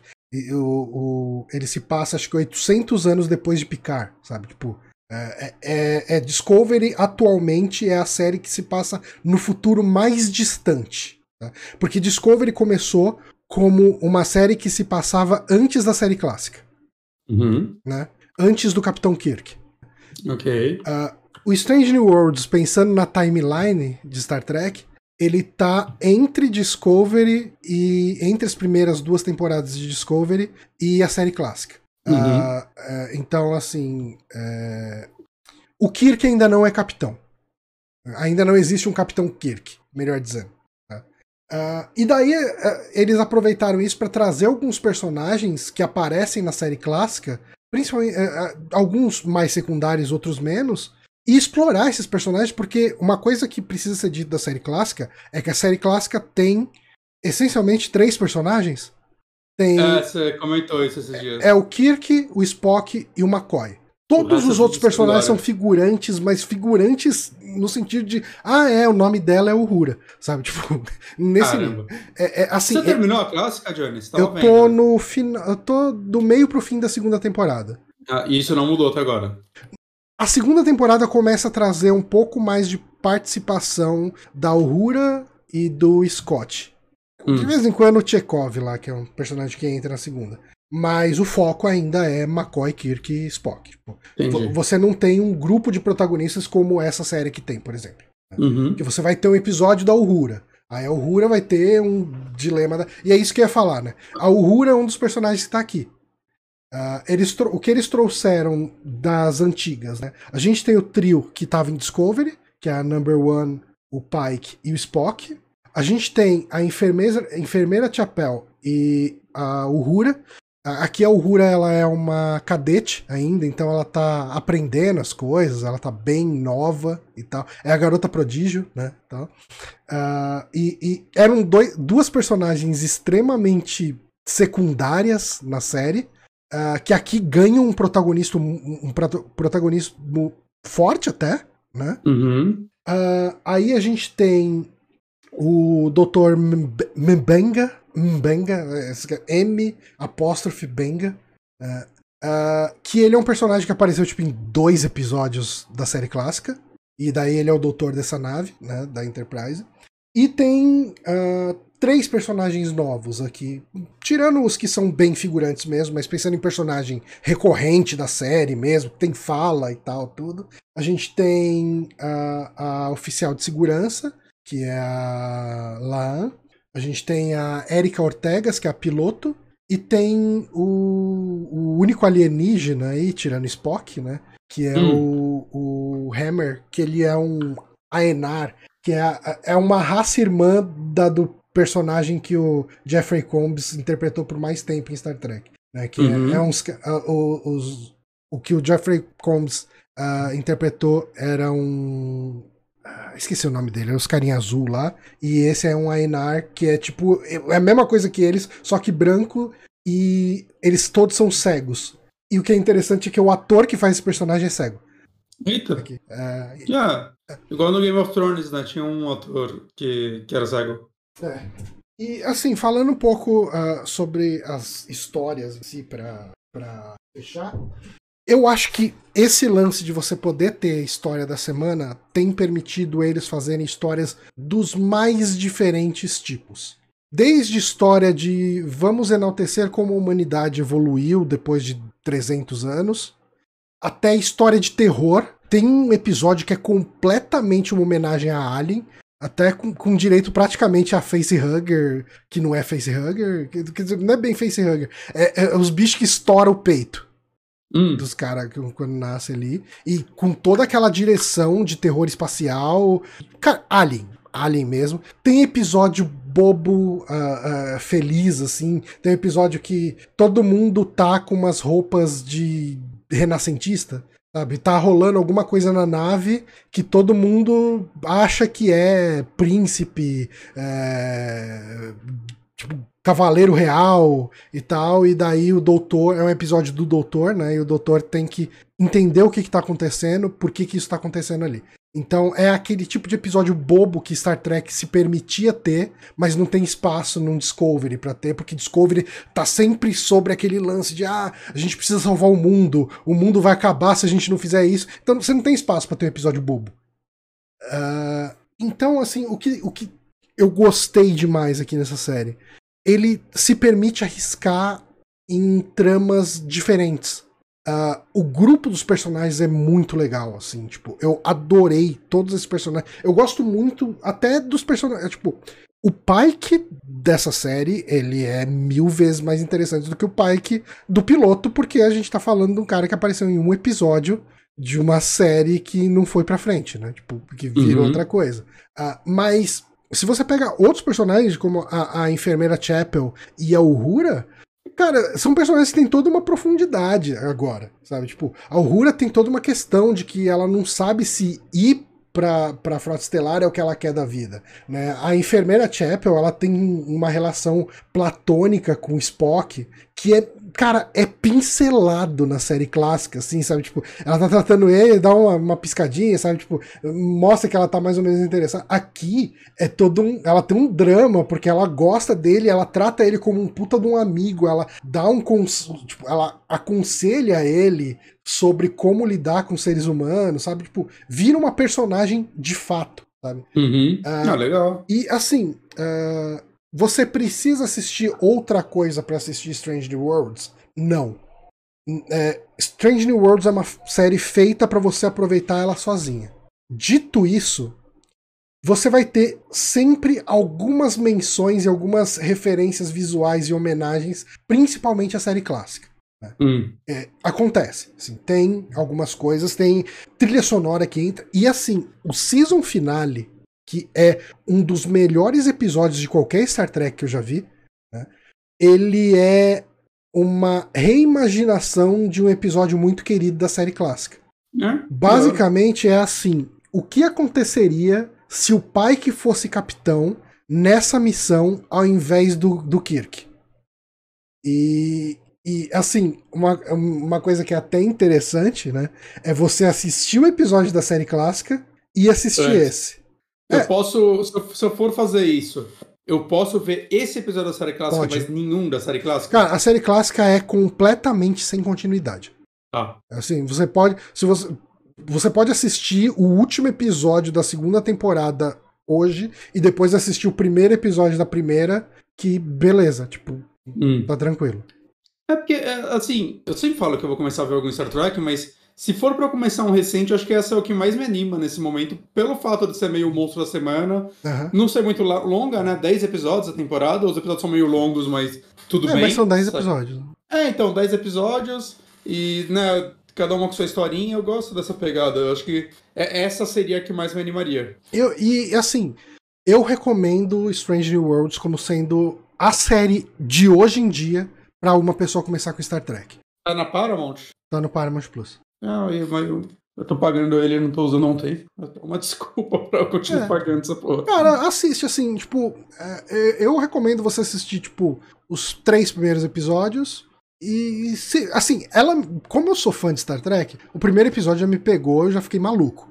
Uh, mas assim, o que eu te falo é, os três primeiros episódios eles vão ter coisas diferentes ali rolando entre eles. E é pra você se acostumar com os personagens, né, também. Sim, Acho sim. que é importante isso. Uhum. Por mais que não seja, seja um meio monstro da semana, né, você tem que entender a personalidade, a reação de cada um, né, isso é importante. Exato, exato. E, e assim, uh, se alguém tiver muito afim de, de vai assistir Strange New Worlds e quer saber mais e tal, eu recomendo ver a segunda temporada de Discovery, né? Que é onde esses personagens surgem. Mas você não precisa ver a segunda temporada de Discovery para ver, porque para assistir Strange Worlds, porque eles introduzem bem o que aconteceu na segunda temporada. Né, todo o hum. lance do, do, do cara, do pai que ter visto o futuro dele, saber o que vai acontecer. Tipo, esse é o ponto que é importante você saber para Strange Worlds. E isso é exposto já no primeiro episódio. Eu gostei da primeira temporada de Discovery, eu não sei porque eu não. Porque quando saiu a segunda você não parava de falar mal, aí eu desanimei. É, eu, eu precisava muito rever a segunda temporada. Eu queria muito rever Discovery, sabe? Mas eu queria muito uhum. rever muita coisa de Star Trek. Né? Ah. E antes disso eu quero terminar nem... a primeira a, a, a, série clássica. E nem é algo que você viu há tanto tempo assim, né? Porque Star Trek você começou a ver de verdade há uns 5 anos. É, mas eu tenho. Hoje eu tenho uma visão completamente Sim. diferente sobre Star Trek, né? Tipo, eu assisti Star Trek Discovery Uh, numa época que eu acho que eu tava começando. Uh, eu assisti a primeira temporada de Discovery, foi a primeira coisa que eu vi de Star Trek, tirando os filmes do J.J. Abrams, né? Uhum. Mas quando eu vi a segunda temporada, eu tinha começado a ver The Next Generation. E aí você sentiu o baque da e, diferença. E daí eu fiquei meio purista, sabe? Falei, puta que pariu, como os caras fizeram isso? Ah, não sei o que, que bosta. Chato pra caralho. É, e eu acho que hoje eu conseguiria aproveitar melhor a segunda temporada. Hum. Porque assim, mesmo tendo problemas pra caramba com a segunda temporada, uma coisa que eu falava já na época é: caralho, como esse personagem do pai que é interessante, é legal e é carismático. Tomara que ele ganhe uma série. E ele ganhou. E assim, Verdade. Não, fui só eu falando. Né? E você tipo, gostou do final, né? Eu lembro que você gostei, gostei. os últimos episódios. Uhum. Eu gostei muito porque o final da segunda temporada de Discovery joga Discovery pro futuro, né? Hum. E é o que é o que tava sendo um problema para Discovery. Discovery não podia fazer nada, porque fala, puta, se fizer isso vai impactar no, no futuro de, de da série clássica. Tipo, vai estragar toda a timeline. Tipo, o roteiro podiam... tava pisando em ovos é. o tempo todo. E Strange New Worlds, eles conseguiram contornar isso de um jeito bom, sabe? Tipo, são personagens que estão mais ligados ao que aconteceu na série clássica. Então, uh, por exemplo, tem um episódio da série clássica que fala sobre o casamento do, do Spock. Né? Spock tá prometido pra uma mulher, não sei o que e tal. Uh, e daí tem um episódio que é mega clássico e tal, do que é o episódio que o Kirk e o Spock lutam, o primeiro episódio da, da segunda temporada da série clássica. Nessa série, a gente vê, vai ver todo, toda a evolução do, da relação do Spock com essa esposa dele, que no caso é noiva aí. Por que, que o casamento quando chegou na hora do casamento, tava tão cagado? Então ele vai montando isso, sabe? Tipo, ele usa a série clássica como, ok, eu preciso chegar ali. Né? É diferente de Discovery. Discovery estava num dilema de eu preciso desviar daquilo ali. Né? Eu não posso uhum. interferir naquilo porque senão vai dar merda. Não, aqui eles olham e falam: ah, a, a, a enfermeira Chapel ela tem esse negócio com Spock. Vamos fazer esse negócio ser construído? Vamos, hum. vamos fazer essa dinâmica entre os dois começar a acontecer? Ah, o Spock com a esposa dele dá uma merda. Cara, vamos, vamos fazer um relacionamento e sendo cagado? Sabe? Tipo, e, e piorando? Então, eles, uhum. eles trabalham bem nisso. E como eu disse, são coisas assim. Se você não conhece a série clássica, uh, você não vai saber qual é o destino daquela história. Mas a história está sendo construída de um jeito bom o suficiente para você aproveitar ela pelo que ela é em Strange Worlds. Hum. Enfim, eu, eu, recomendo demais Strange Worlds. Ela tá no Paramount Plus. É... Enfim, o pessoal sempre sabe dar os pulos aí também, se não tiver Paramount ah, Plus. Uh, mas a minha recomendação é assim, tipo, é a série para se começar a ver Star Trek hoje. Mas, mas pra você não falar que eu não vejo nada que você indica, hoje eu vou ver o último episódio de Bel Aí, ó. Tá gostando? Pra caralho, pra caralho. Tem, tem um problema. Caralho, que Nori. É, Isso daí é, é ruim. É tem um probleminha ou outro que. Você citou todos, eu acho. Mas, no geral, assim, é uma série muito gostosa de se ver. Uhum. Já foi renovada pra segunda, né? Eu imagino que sim. Espero que sim. Uh, bom, mas agora, Johnny, hum. eu, eu, vou falar de algo que eu tô enrolando para falar há um tempo. E eu tava na dúvida se eu falava dele hoje. Porque é um jogo que eu tô gostando tanto que eu, eu tô com medo de falar dele. Eu tô com medo de não fazer jus pro quanto que eu tô gostando desse jogo. Que é o 30 Sentinels Aegis Ring. É... Bom, esse é o último jogo lançado pela Vanillaware, né? O último jogo deles anterior a esse tinha sido aquele Dragon's Crown, que é um jogo que chamou bastante atenção na época no PlayStation 3 e no Vita, né? Teve suas polêmicas por causa do, do design de personagens femininas.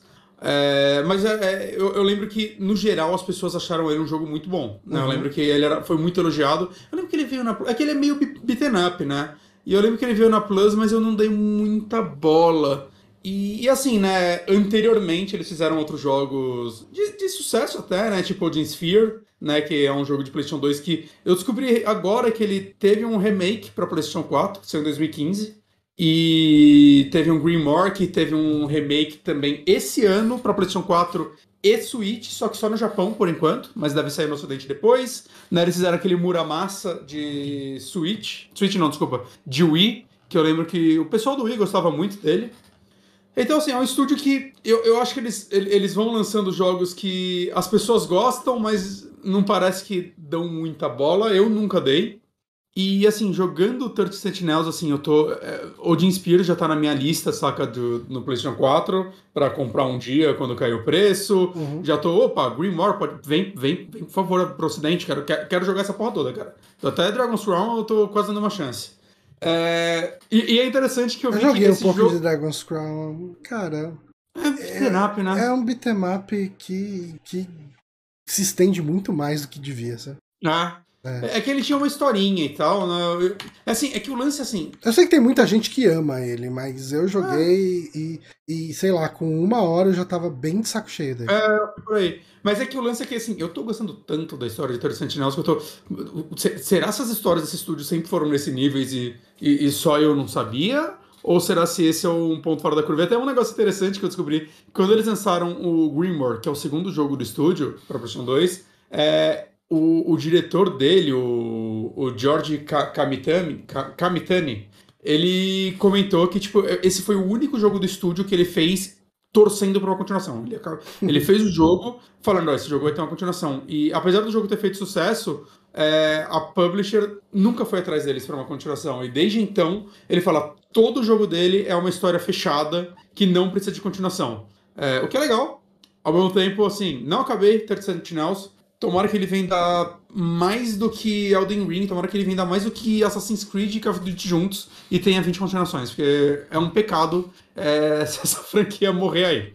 Mas o que é esse jogo, né? Vale falar, ele saiu para PlayStation 4 no Japão em 2019 e no Ocidente em 2020, e agora em 2022 ele saiu no Switch, que a galera disse que ele tá tendo uma segunda vida, né? Hum.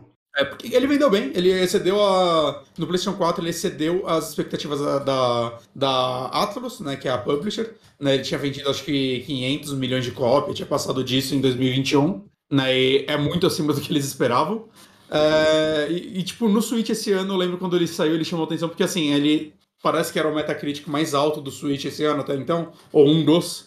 E aí eu, ah, por que vocês estão falando isso? Eu sempre via ele na PSN e não, não dava bola, assim. Ah, deve ser um pouquinho de anime, foda-se. E aí eu fui ver uns vídeos e tal, eu falei, oh, isso parece da hora.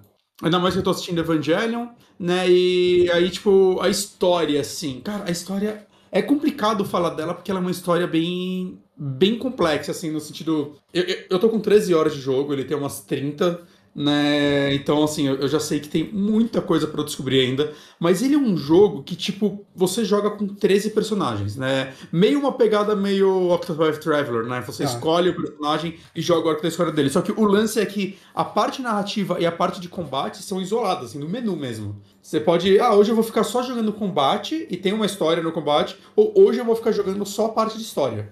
Saca? É... E aí, na, na parte de história você escolhe um dos três personagens, na verdade você não tem todos de começo, né? Mas você vai liberando eles conforme você joga. E ele é um jogo que meio que, tipo, como eu posso explicar a história dele? Porque a história dele é contada de uma forma não linear em diversas é, partes do tempo diferentes. Então, assim, tem história que se passa no Japão nos anos 40, tem história que se passa em 2200, hum. com os mesmos personagens. E o lance dele, assim, que eu tô gostando muito, o vídeo foi embora de novo. Que merda. o lance dele que eu tô tá gostando estranho, muito. Porque ele tá acontecendo isso sozinho. É, bizarro.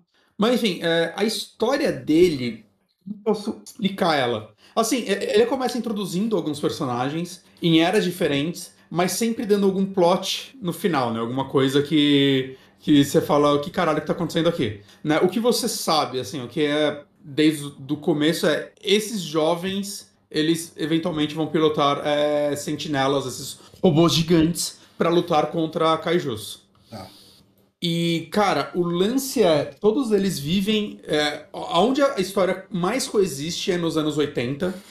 Só que o lance é, alguns personagens meio que vieram do passado, outros vieram do futuro, ou será ser, sabe, tipo, o jogo para mim não tá nem claro ainda se, ou são viagens do tempo, são realidades paralelas, é tudo uma simulação, saca? O jogo vai jogando as coisas e tipo, cara, cê, eu não sei ainda, eu não sei, saca? É, só que ele, ele, ele vai jogando isso de uma forma muito intrigante, assim, eu acho que ele é um jogo muito bem escrito, ele é um dos jogos mais bem escritos que eu joguei em muito tempo. Desde os diálogos, é, eu, eu, os diálogos desse jogo são muito legais, porque assim, os personagens, eles têm. Eles têm personalidades fora do que tá acontecendo. Então, por exemplo, esse personagem que tá mostrando agora, né, que é, é o primeiro que você joga, o lance dele é que ele, ele é um moleque, um estudante que ele ama cinema. Ele ama cinema e ele ama filmes B. E o tempo todo, assim, cara, assim, tem um negócio meio talvez pareça meio pedante eu falando assim, mas meio parece uns momentos parece que o Tarantino escreveu, porque assim, ao invés dos personagens estarem falando sobre algo o da que está acontecendo no mundo, né? Eles estão conversando sobre filmes. Literalmente, assim, sobre vários filmes. Sobre, ah, eu vi esse filme no cinema, você viu esse programa, ah, acontece isso, e eles conversando, cara. E, e assim, tem, tem, tem, filmes que eles falam que são, tipo, claramente eles não têm a licença, mas é claramente Godzilla. Uhum. Saca? É, que, ele, que ele usa a referência, ah, não, esse filme teve dois filmes no começo e tal, mas depois quando. Mas ele ficou meio esquecido por 20 anos, mas teve aquele crossover com outro personagem e agora a franquia voltou. Godzilla teve dois filmes, depois ele ficou parado por 20 anos até ter o crossover com King Kong, saca? Então, hum. tem uma personagem que você joga com ela, a história dela é tipo, ela é uma. Ela participa da, da galera que, que corre na escola, os corredores, sei lá. E, cara, a história dela, de inicialmente, é tipo ET. Ela tá lá, vendo a vida dela, é, lá, eventualmente ela acha um robozinho e que fica escondido na roupa dela. E, cara, assim, é, é quase uma réplica da história de ET. Só que o lance é que o jogo reconhece isso. E traz, tipo, ela, porra, mas. Porra, é, tipo, tá parecendo aquele filme, eu tenho que te levar para casa, e começa os objetivos. Saca, tipo, aí tem uma outra personagem, cara, que ela, ela veio do futuro e ela tá, tipo, ela encontra um gato falante que tá passando o objetivo para ela com uma arma mágica que ela tem que, ela tem que atirar em parte dos protagonistas que você tá jogando. Saca? Tem que atirar neles. É uma arma que, tipo, apaga a memória deles. Meio homem de preto, só que é um gato falante que te passa. Homem de preto teu cachorro. Saca? É, Exato. É tipo, são várias coisinhas. E o lance é que você escolhe com quem você vai jogar. E a, a história ela é narrada, tipo. É, por exemplo, você pega o personagem A, aí tem a história dele, e aí você vê tipo um, um fluxograma.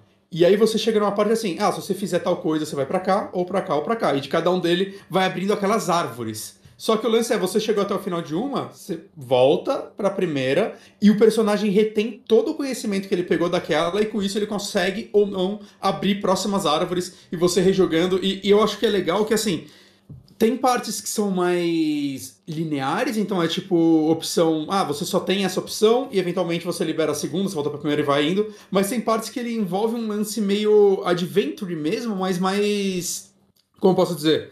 É, mais em tempo real. Então, por exemplo, você tem que entrar numa sala, mas um personagem não deixa, por exemplo. Aí você pode falar com alguém para falar com esse personagem para você para distrair ele para você entrar. Mas tem coisas ainda menos óbvias que é tipo, ah, você tem que encontrar um personagem, você não sabe onde ele tá. Se você só vai seguindo a história, você você não vai achar ele, você vai pro lugar errado.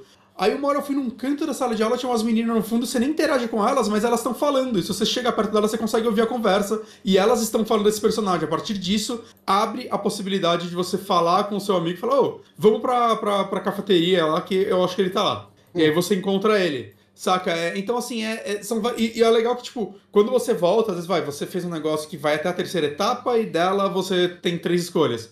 Você já liberou algum conhecimento? Quando você joga a primeira de novo, você já fala, ah, quer saber? Eu vou pra lá. Você já vai direto, saca? Você não tem que esperar tudo de novo, né? Aprender de novo aquilo. É, não, não. O personagem, ele tem. E, e tanto que a forma de você interagir, assim, você pode falar com os personagens, né? E aí você vai tendo os diálogos, mas ele tem um botão que é tipo, seria um menu do jogo, só que o lance é que você não, não guarda necessariamente itens, só às vezes. O que você guarda é tipo informação, então ficam várias palavras rodando, né? Tipo, o nome do personagem, um local, um objeto, um horário, coisas que você vai descobrindo. Uhum. Você pode, tipo, interagir com esses negócios para você pensar, mas às vezes você pode usar eles com outro personagem. Então você teve a informação cafeteria, você usa a informação cafeteria com o seu amigo para vocês irem para a cafeteria, por exemplo. Né? E quando você rejoga as informações, todas as informações que você pegou no final dessa árvore, quando você volta para o começo, você tem elas ainda. Né? E assim, cada vai cada jogada dessa selecionar um personagem foi até o final. Por enquanto, assim, as mais longas tiveram uns 10, 15 minutos. Né? E você pode, tipo, não fazer isso. Você pode não ficar repetindo, pelo menos de começo. É, alguns momentos o progresso é bloqueado, né? Então, quando você chega sei lá, 30% da história de um personagem, ele fala, ah, você tem que, com esse personagem, por exemplo, você tem que. Ah, você tem que chegar a 30% de história com mais 5 personagens para poder liberar a segunda parte da história dele. Alguns outros são coisa mais específica. Não, você tem que jogar a parte, a história X de personagem Y para liberar aqui. Ou você, conforme você joga também, tem um todo um compendium do jogo, que é tudo que você vai descobrindo, né? E é tipo, falando de todos os personagens, itens, e, tipo, tem as partes que liberam sozinhas e tem partes que você ganha pontos que você pode, tipo, comprar mais informações. E essas informações, tipo, menores, essas, tipo, caderno misterioso. Você clica lá e você, você encontrou esse caderno misterioso, você clica lá, você libera alguma informação sobre ele. Hum. E aí tem personagem que é, não, você tem que liberar X% de compêndio para poder avançar daqui. Você tem que passar da, chegar até a, a Wave Wave 6 do primeiro capítulo de, de combate para poder avançar aqui, né? Então é assim que ele vai meio que balanceando para você não ir até o final da história de um personagem logo de cara e a partir daí parar. O que é muito legal dessa, desse lance é como as histórias vão se entrelaçando e como você vai. Tipo, os personagens não estão necessariamente juntos nessa parte. Então é tipo. Eu joguei com o primeiro personagem, o prólogo dele, depois eu joguei a primeira parte normal de história dele. E nessa parte ele tava morando com uma outra estudante na casa dele e ele tava desesperado, querendo que ela fosse embora, porque ele, mano, a gente é estudante, se descobrir que a gente tá morando junto, a gente vai ser expulso, mas a avó dele alugou. E eu, tipo, peraí, quando isso aconteceu? Porque eu fiquei acho que um, umas duas semanas sem jogar o jogo, eu falei, puta, eu já esqueci a história. Mas não, depois quando eu fui jogar com outro personagem, se passa antes disso, e aí eu descobri como eles foram morar junto. Saca? Aí, tipo, eventualmente, saca, tem, é, sei lá, o Cara, é, é, muito louco, assim, tem tipo um personagem que numa história ele, é, ele é claramente o vilão, assim, você tá atrás dele.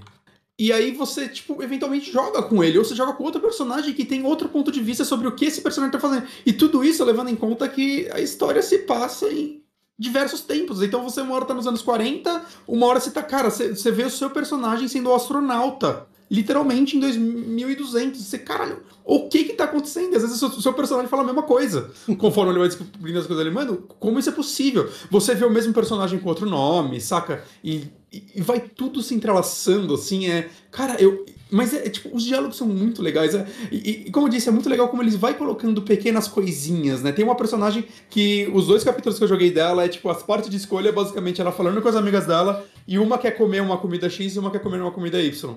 Aí você escolhe qual das você quer comer, e aí para cada uma delas você vai para ter um diálogo diferente que vai para uma árvore diferente. Aí depois você joga, você só escolhe outra comida, assim. Eu quero, agora eu quero comer o cachorro quente. Saca? Coisa simples, mas é porque nisso você, tipo, elas quererem comer fala algo sobre a personalidade delas, hum. né? Tem um personagem também que ele, que ele fez essa teoricamente viagem no tempo. Eu tô falando teoricamente não é porque eu tô querendo esconder o jogo, é porque eu ainda não sei. Tá.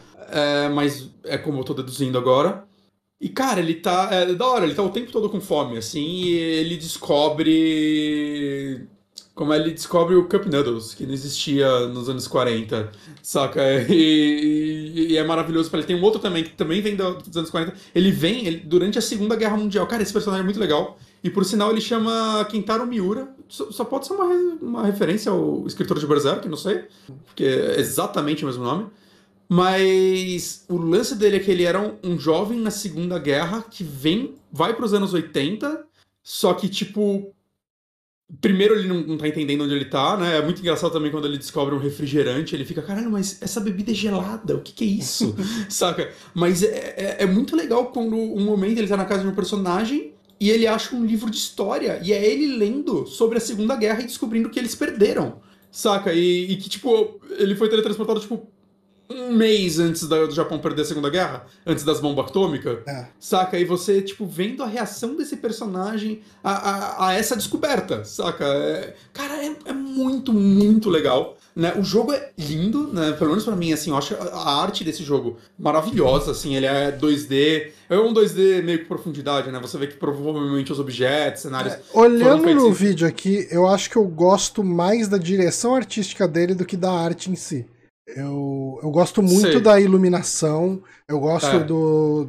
Eu não gosto muito do traço é. dos personagens. É, eu gosto tipo, da, dois, assim, da, da eu... cara deles, assim. Sei. A... Eu entendo, eu entendo. É, é, eu acho que eles têm. Tipo, agora, esses personagens, é, essas três meninas que estão na tela agora, eu tô achando legal, mas tinha um menino numa outra tela aí agora, há pouco, que eu senti aquele ar de desenho de adolescente do DeviantArt. que sacanagem. mas, mas, cara, eu, eu acho. Eu, eu, assim, particularmente acho ele muito lindo. É, eu gosto muito do design do, dos robôs gigantes e dos kaijus. E é muito legal que você jogando essas partes. É, essas partes que você tá vendo agora, tem tipo, porra, tem uma parte que, que eu tô jogando em uma outra linha do tempo, e eu tô num prédio, e do lado de fora do prédio tá rolando uma briga entre os kaijus. A parte dos Sabe? kaijus, como que ela é? Então, agora eu vou chegar nessa parte. É, ah, eu até te falar para você cortar o vídeo para uma parte de combate. É, isso aqui Quando é você... o combate. É. Tá. E, cara, assim, o combate dele, ele é um combate meio estratégia, meio RTS, que mistura tempo real com. Só que você pausa ele. Eu acho, eu acho que falar RTS combina mais do que estratégia. Mas co como ele é, cara? Assim, você no começo do combate, você tem os 13 personagens, você tem que escolher até 6 deles, pelo menos toda a parte que eu joguei era até 6. É, cada um deles você pode, tipo, conforme você vai ganhando pontos e subindo de level, você pode comprar novas habilidades e tudo mais, né? Você tem uma customização individual para cada um deles. Os robôs são 13 robôs, né? Mas eles são divididos em quatro categorias.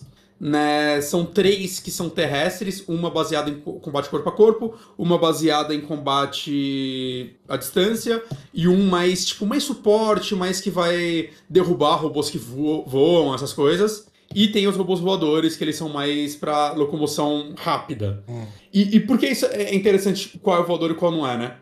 O combate, assim, eu acho, eu gosto muito também da direção de arte dessa parte, porque você vê que assim, eles não tinham como fazer não tinha como fazer um negócio. Sei lá, cara, um, uma super produção de robôs gigantes negócio, então parece que você tá controlando ícones. Mas eles fazem isso, eu acho que eles criaram uma identidade visual muito legal. E conforme você vai jogando, você vai consegue identificar pelo ícone exatamente o tipo de inimigo que você tá lidando. E, e tipo, como eles não provavelmente não puderam fazer, né? Tipo, sei lá, os robôs realmente andando pela cidade, um negócio mais em 3Dzão, algo assim. Eles vão colocando umas coisas em 2D. Então, por exemplo, quando você vai escolher um ataque, na animação, no, no, cenário, sai tipo um raio, sai os tiros, né? É um negócio mais simples. Uhum. Mas quando você vai escolher o ataque, ele abre do lado como se fosse o visor do robô, te mostrando o que é, e aí é uma animação 2D mal bonita, assim, dele usando o ataque. Então ele vai intercalando dessas formas. E o que acontece? Os robôs que. É, terrestres, eles não. É, quando você vai locomover, é, mover eles pelo mapa, eles têm que andar pelas ruas. Então você tem que ficar contornando os prédios, fazendo o percurso exato que eles vão fazer, saca? Por essas linhas azuis, enquanto os voadores transitam livremente por cima dos prédios e aonde for. Normalmente o seu objetivo, por enquanto, é sempre você tem uma base, é basicamente proteja essa base, ou é, você tem que ou destruir todos os inimigos, ou esperar acontecer um negócio com a base, ela carregar um negócio com um tiro especial que basicamente mata todo mundo.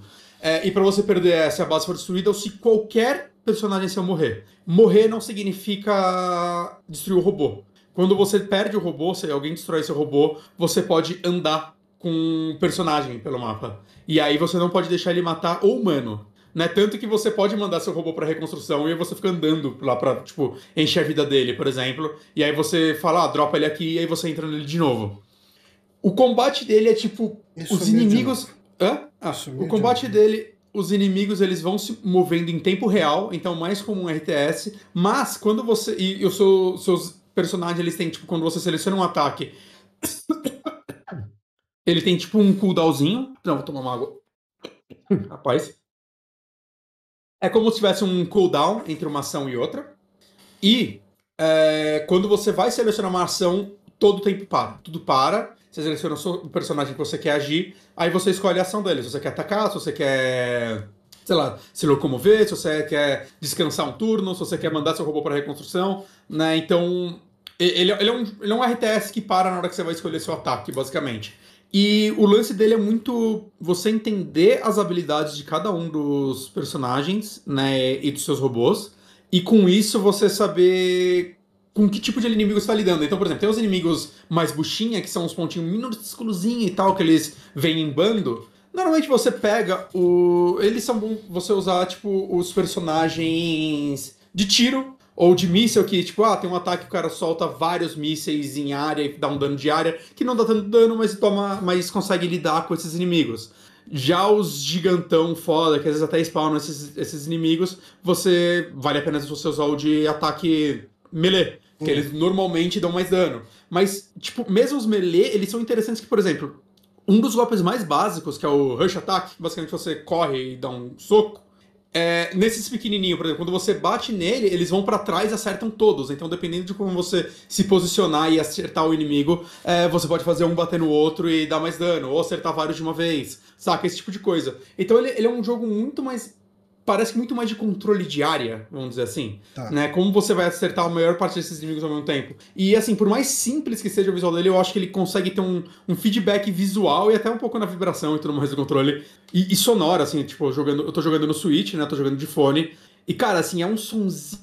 O design sonoro de, de som bate tão bom, Johnny. Porque é tão satisfatório quando você vê aquele monte de inimigo, aí você vai e dá tipo uma travadinha, assim, quando você vê aquele, sei um monte de míssel caindo neles e eles começam a explodir.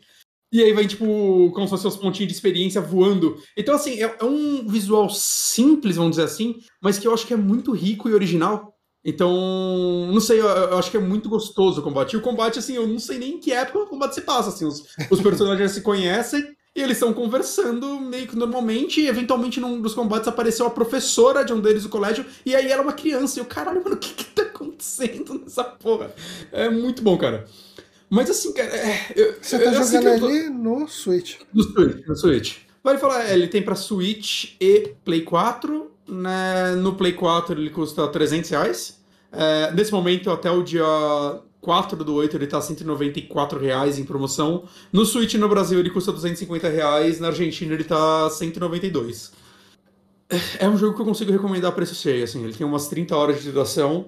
E sem brincadeira, Johnny, se, se não tivesse um lado fanboy meu que me proibisse de não colocar o Elden Ring como meu jogo do ano, eu acho que esse é meu jogo do ano. Caralho. Saca? Assim, é. Eu, é por isso que eu tava com medo de falar desse jogo, que eu sinto que eu não tô fazendo um bom trabalho de explicar o quanto que eu tô gostando desse jogo, mas ele é um jogo que sempre que eu abro ele eu tô completamente fascinado, assim, pelos personagens. Fazia tempo que eu não via um jogo que eu gostava. Não, mentira, eu gostei muito dos personagens de Dangarompa também. Mas é uma pegada diferente, saca? Esse aqui eu. Ah, eu, eu não quero que esse jogo acabe. Entende? Eu não quero que esse jogo acabe. Assim, eu, eu, gosto muito desses personagens. Eu gosto muito da escrita dele. A dublagem desse jogo, eu tô jogando com a dublagem em inglês, ela tá muito boa, tirando uma personagem. Tem uma personagem que é, é uma das meninas. Ela fala com a voz super fininha, assim, que parece que a dubladora tava tentando imitar como provavelmente a dubladora japonesa falava. Tá. Mas tirando ela, todas as outras dublagens, eu. Tipo, não, não vou cagar no trabalho dela, não acho que tá ruim, mas não é para mim esse tipo de dublagem. E eu acho que não combina tanto, porque eu, nenhuma outra fala assim. Então eu, eu, gosto desses personagens, eu gosto da, da interação entre eles, eu tô. Direto, assim, eu pego um personagem, eu fico rejogando a história dele até o jogo me bloquear e falar, agora sai com outro, caralho, não quero ir com outro. Aí tem personagem que eu ainda não joguei, assim, sempre que eu pego um personagem que tá 0% de progressão de história, eu, ah, mas não é o mesmo. Aí começa assim, aí dá 10 minutos eu tô, ok, ok, qual, qual a história desse filho da puta agora? O que tá acontecendo aqui? Saca, é, até agora, assim, todos os personagens estão sendo interessantes para mim, todos estão tendo alguma intriga interessante, algum motivo da existência deles interessante, algum mistério diferente, né? Que meio que cada um deles está por si dentro desse mistério, mesmo quando eles estão juntos, uhum. né? Cada um deles tem seu próprio objetivo e, e como eu disse, a própria personalidade. É, tanto, tanto que pelo que eu vi, né, o, esse Jorge Kamitani, Kamitani, nos outros jogos ele costumava fazer também o design, ele fazia meio que tudo, assim, né? Roteiro. E esse ele ficou, ele teve ideia para fazer esse jogo, parece que em 2013, e ele ia ser um jogo meio daqueles que ia vir com um brinquedo junto. Tá ligado? Ah, tipo. É. Tipo. É como que chama? Disney Infinity? É. Só que aí quando ele começou o desenvolvimento em 2015, acho que esse, essa ideia já tava flopando e ele desistiu. Mas parece que ele ficou tão focado na escrita dessa história que esse é o jogo que ele acabou passando o design para uma equipe, porque ele e talvez assim, olhando o design de de Dragon's Crown, talvez tenha sido para o bem. É, parece que ele fez alguns designs de sentinelas que ele queria muito fazer, mas parece que foi só uns sketches e tal. E aí ele ficou mais supervisionando, né? ele escreveu e dirigiu o jogo também. Mas, Johnny, assim, eu acho que existe uma possibilidade de você gostar desse jogo. Assim, é, é um jogo que eu peguei, ele chegou aqui em casa, eu comprei ele físico, pouco depois que a gente pegou o projeto Triângulo. Eu não sei como eu vou voltar pro projeto Triângulo, cara, que faz algo parecido, né, de narrativa com estratégia. Mas assim, pouco eu joguei Triângulo, meu Deus do céu, que narrativa chata, talvez melhore, espero que melhore, eu sei que o Foca amou no final. Mas é, é para mim, assim, é um, é um outro nível, assim, é, é uma escrita muito foda, eu queria muito convencer todo mundo a dar uma chance para ele, mesmo que pegando uma promoçãozinha ou algo do tipo, porque é um jogo maravilhoso, assim. Pelo menos para mim, é, eu, eu não esperava gostar tanto dele. Como eu disse, é, é, eu quero jogar o Sphere, eu quero jogar Grimoire. Dragon's Crown acho que não. Mas eu quero dar uma chance, pelo menos para os jogos que estão sendo relançados agora. Aí, então. Yeah, acho que é isso, gente. Sentinels Aegis Ring. Consegui te fazer ter alguma mínima vontade de jogar, Johnny? Ah, sim. Você sabe quanto que ele tá? Eu falei agora há pouco. No, no Play 4, ele tá agora 194. Ai. Em promoção. E no Switch ele é 250 ou 192 na Argentina.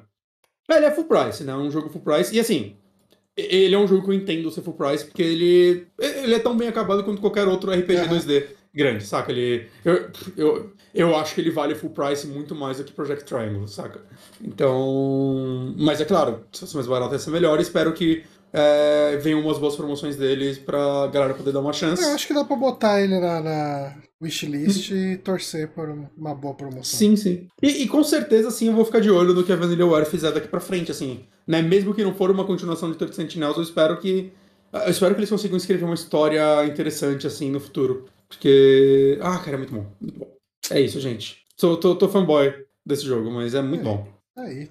13 sentinelas. 13 sentinelas, Aegis Ring. Eu acho que com isso a gente pode encerrar o programa dessa semana.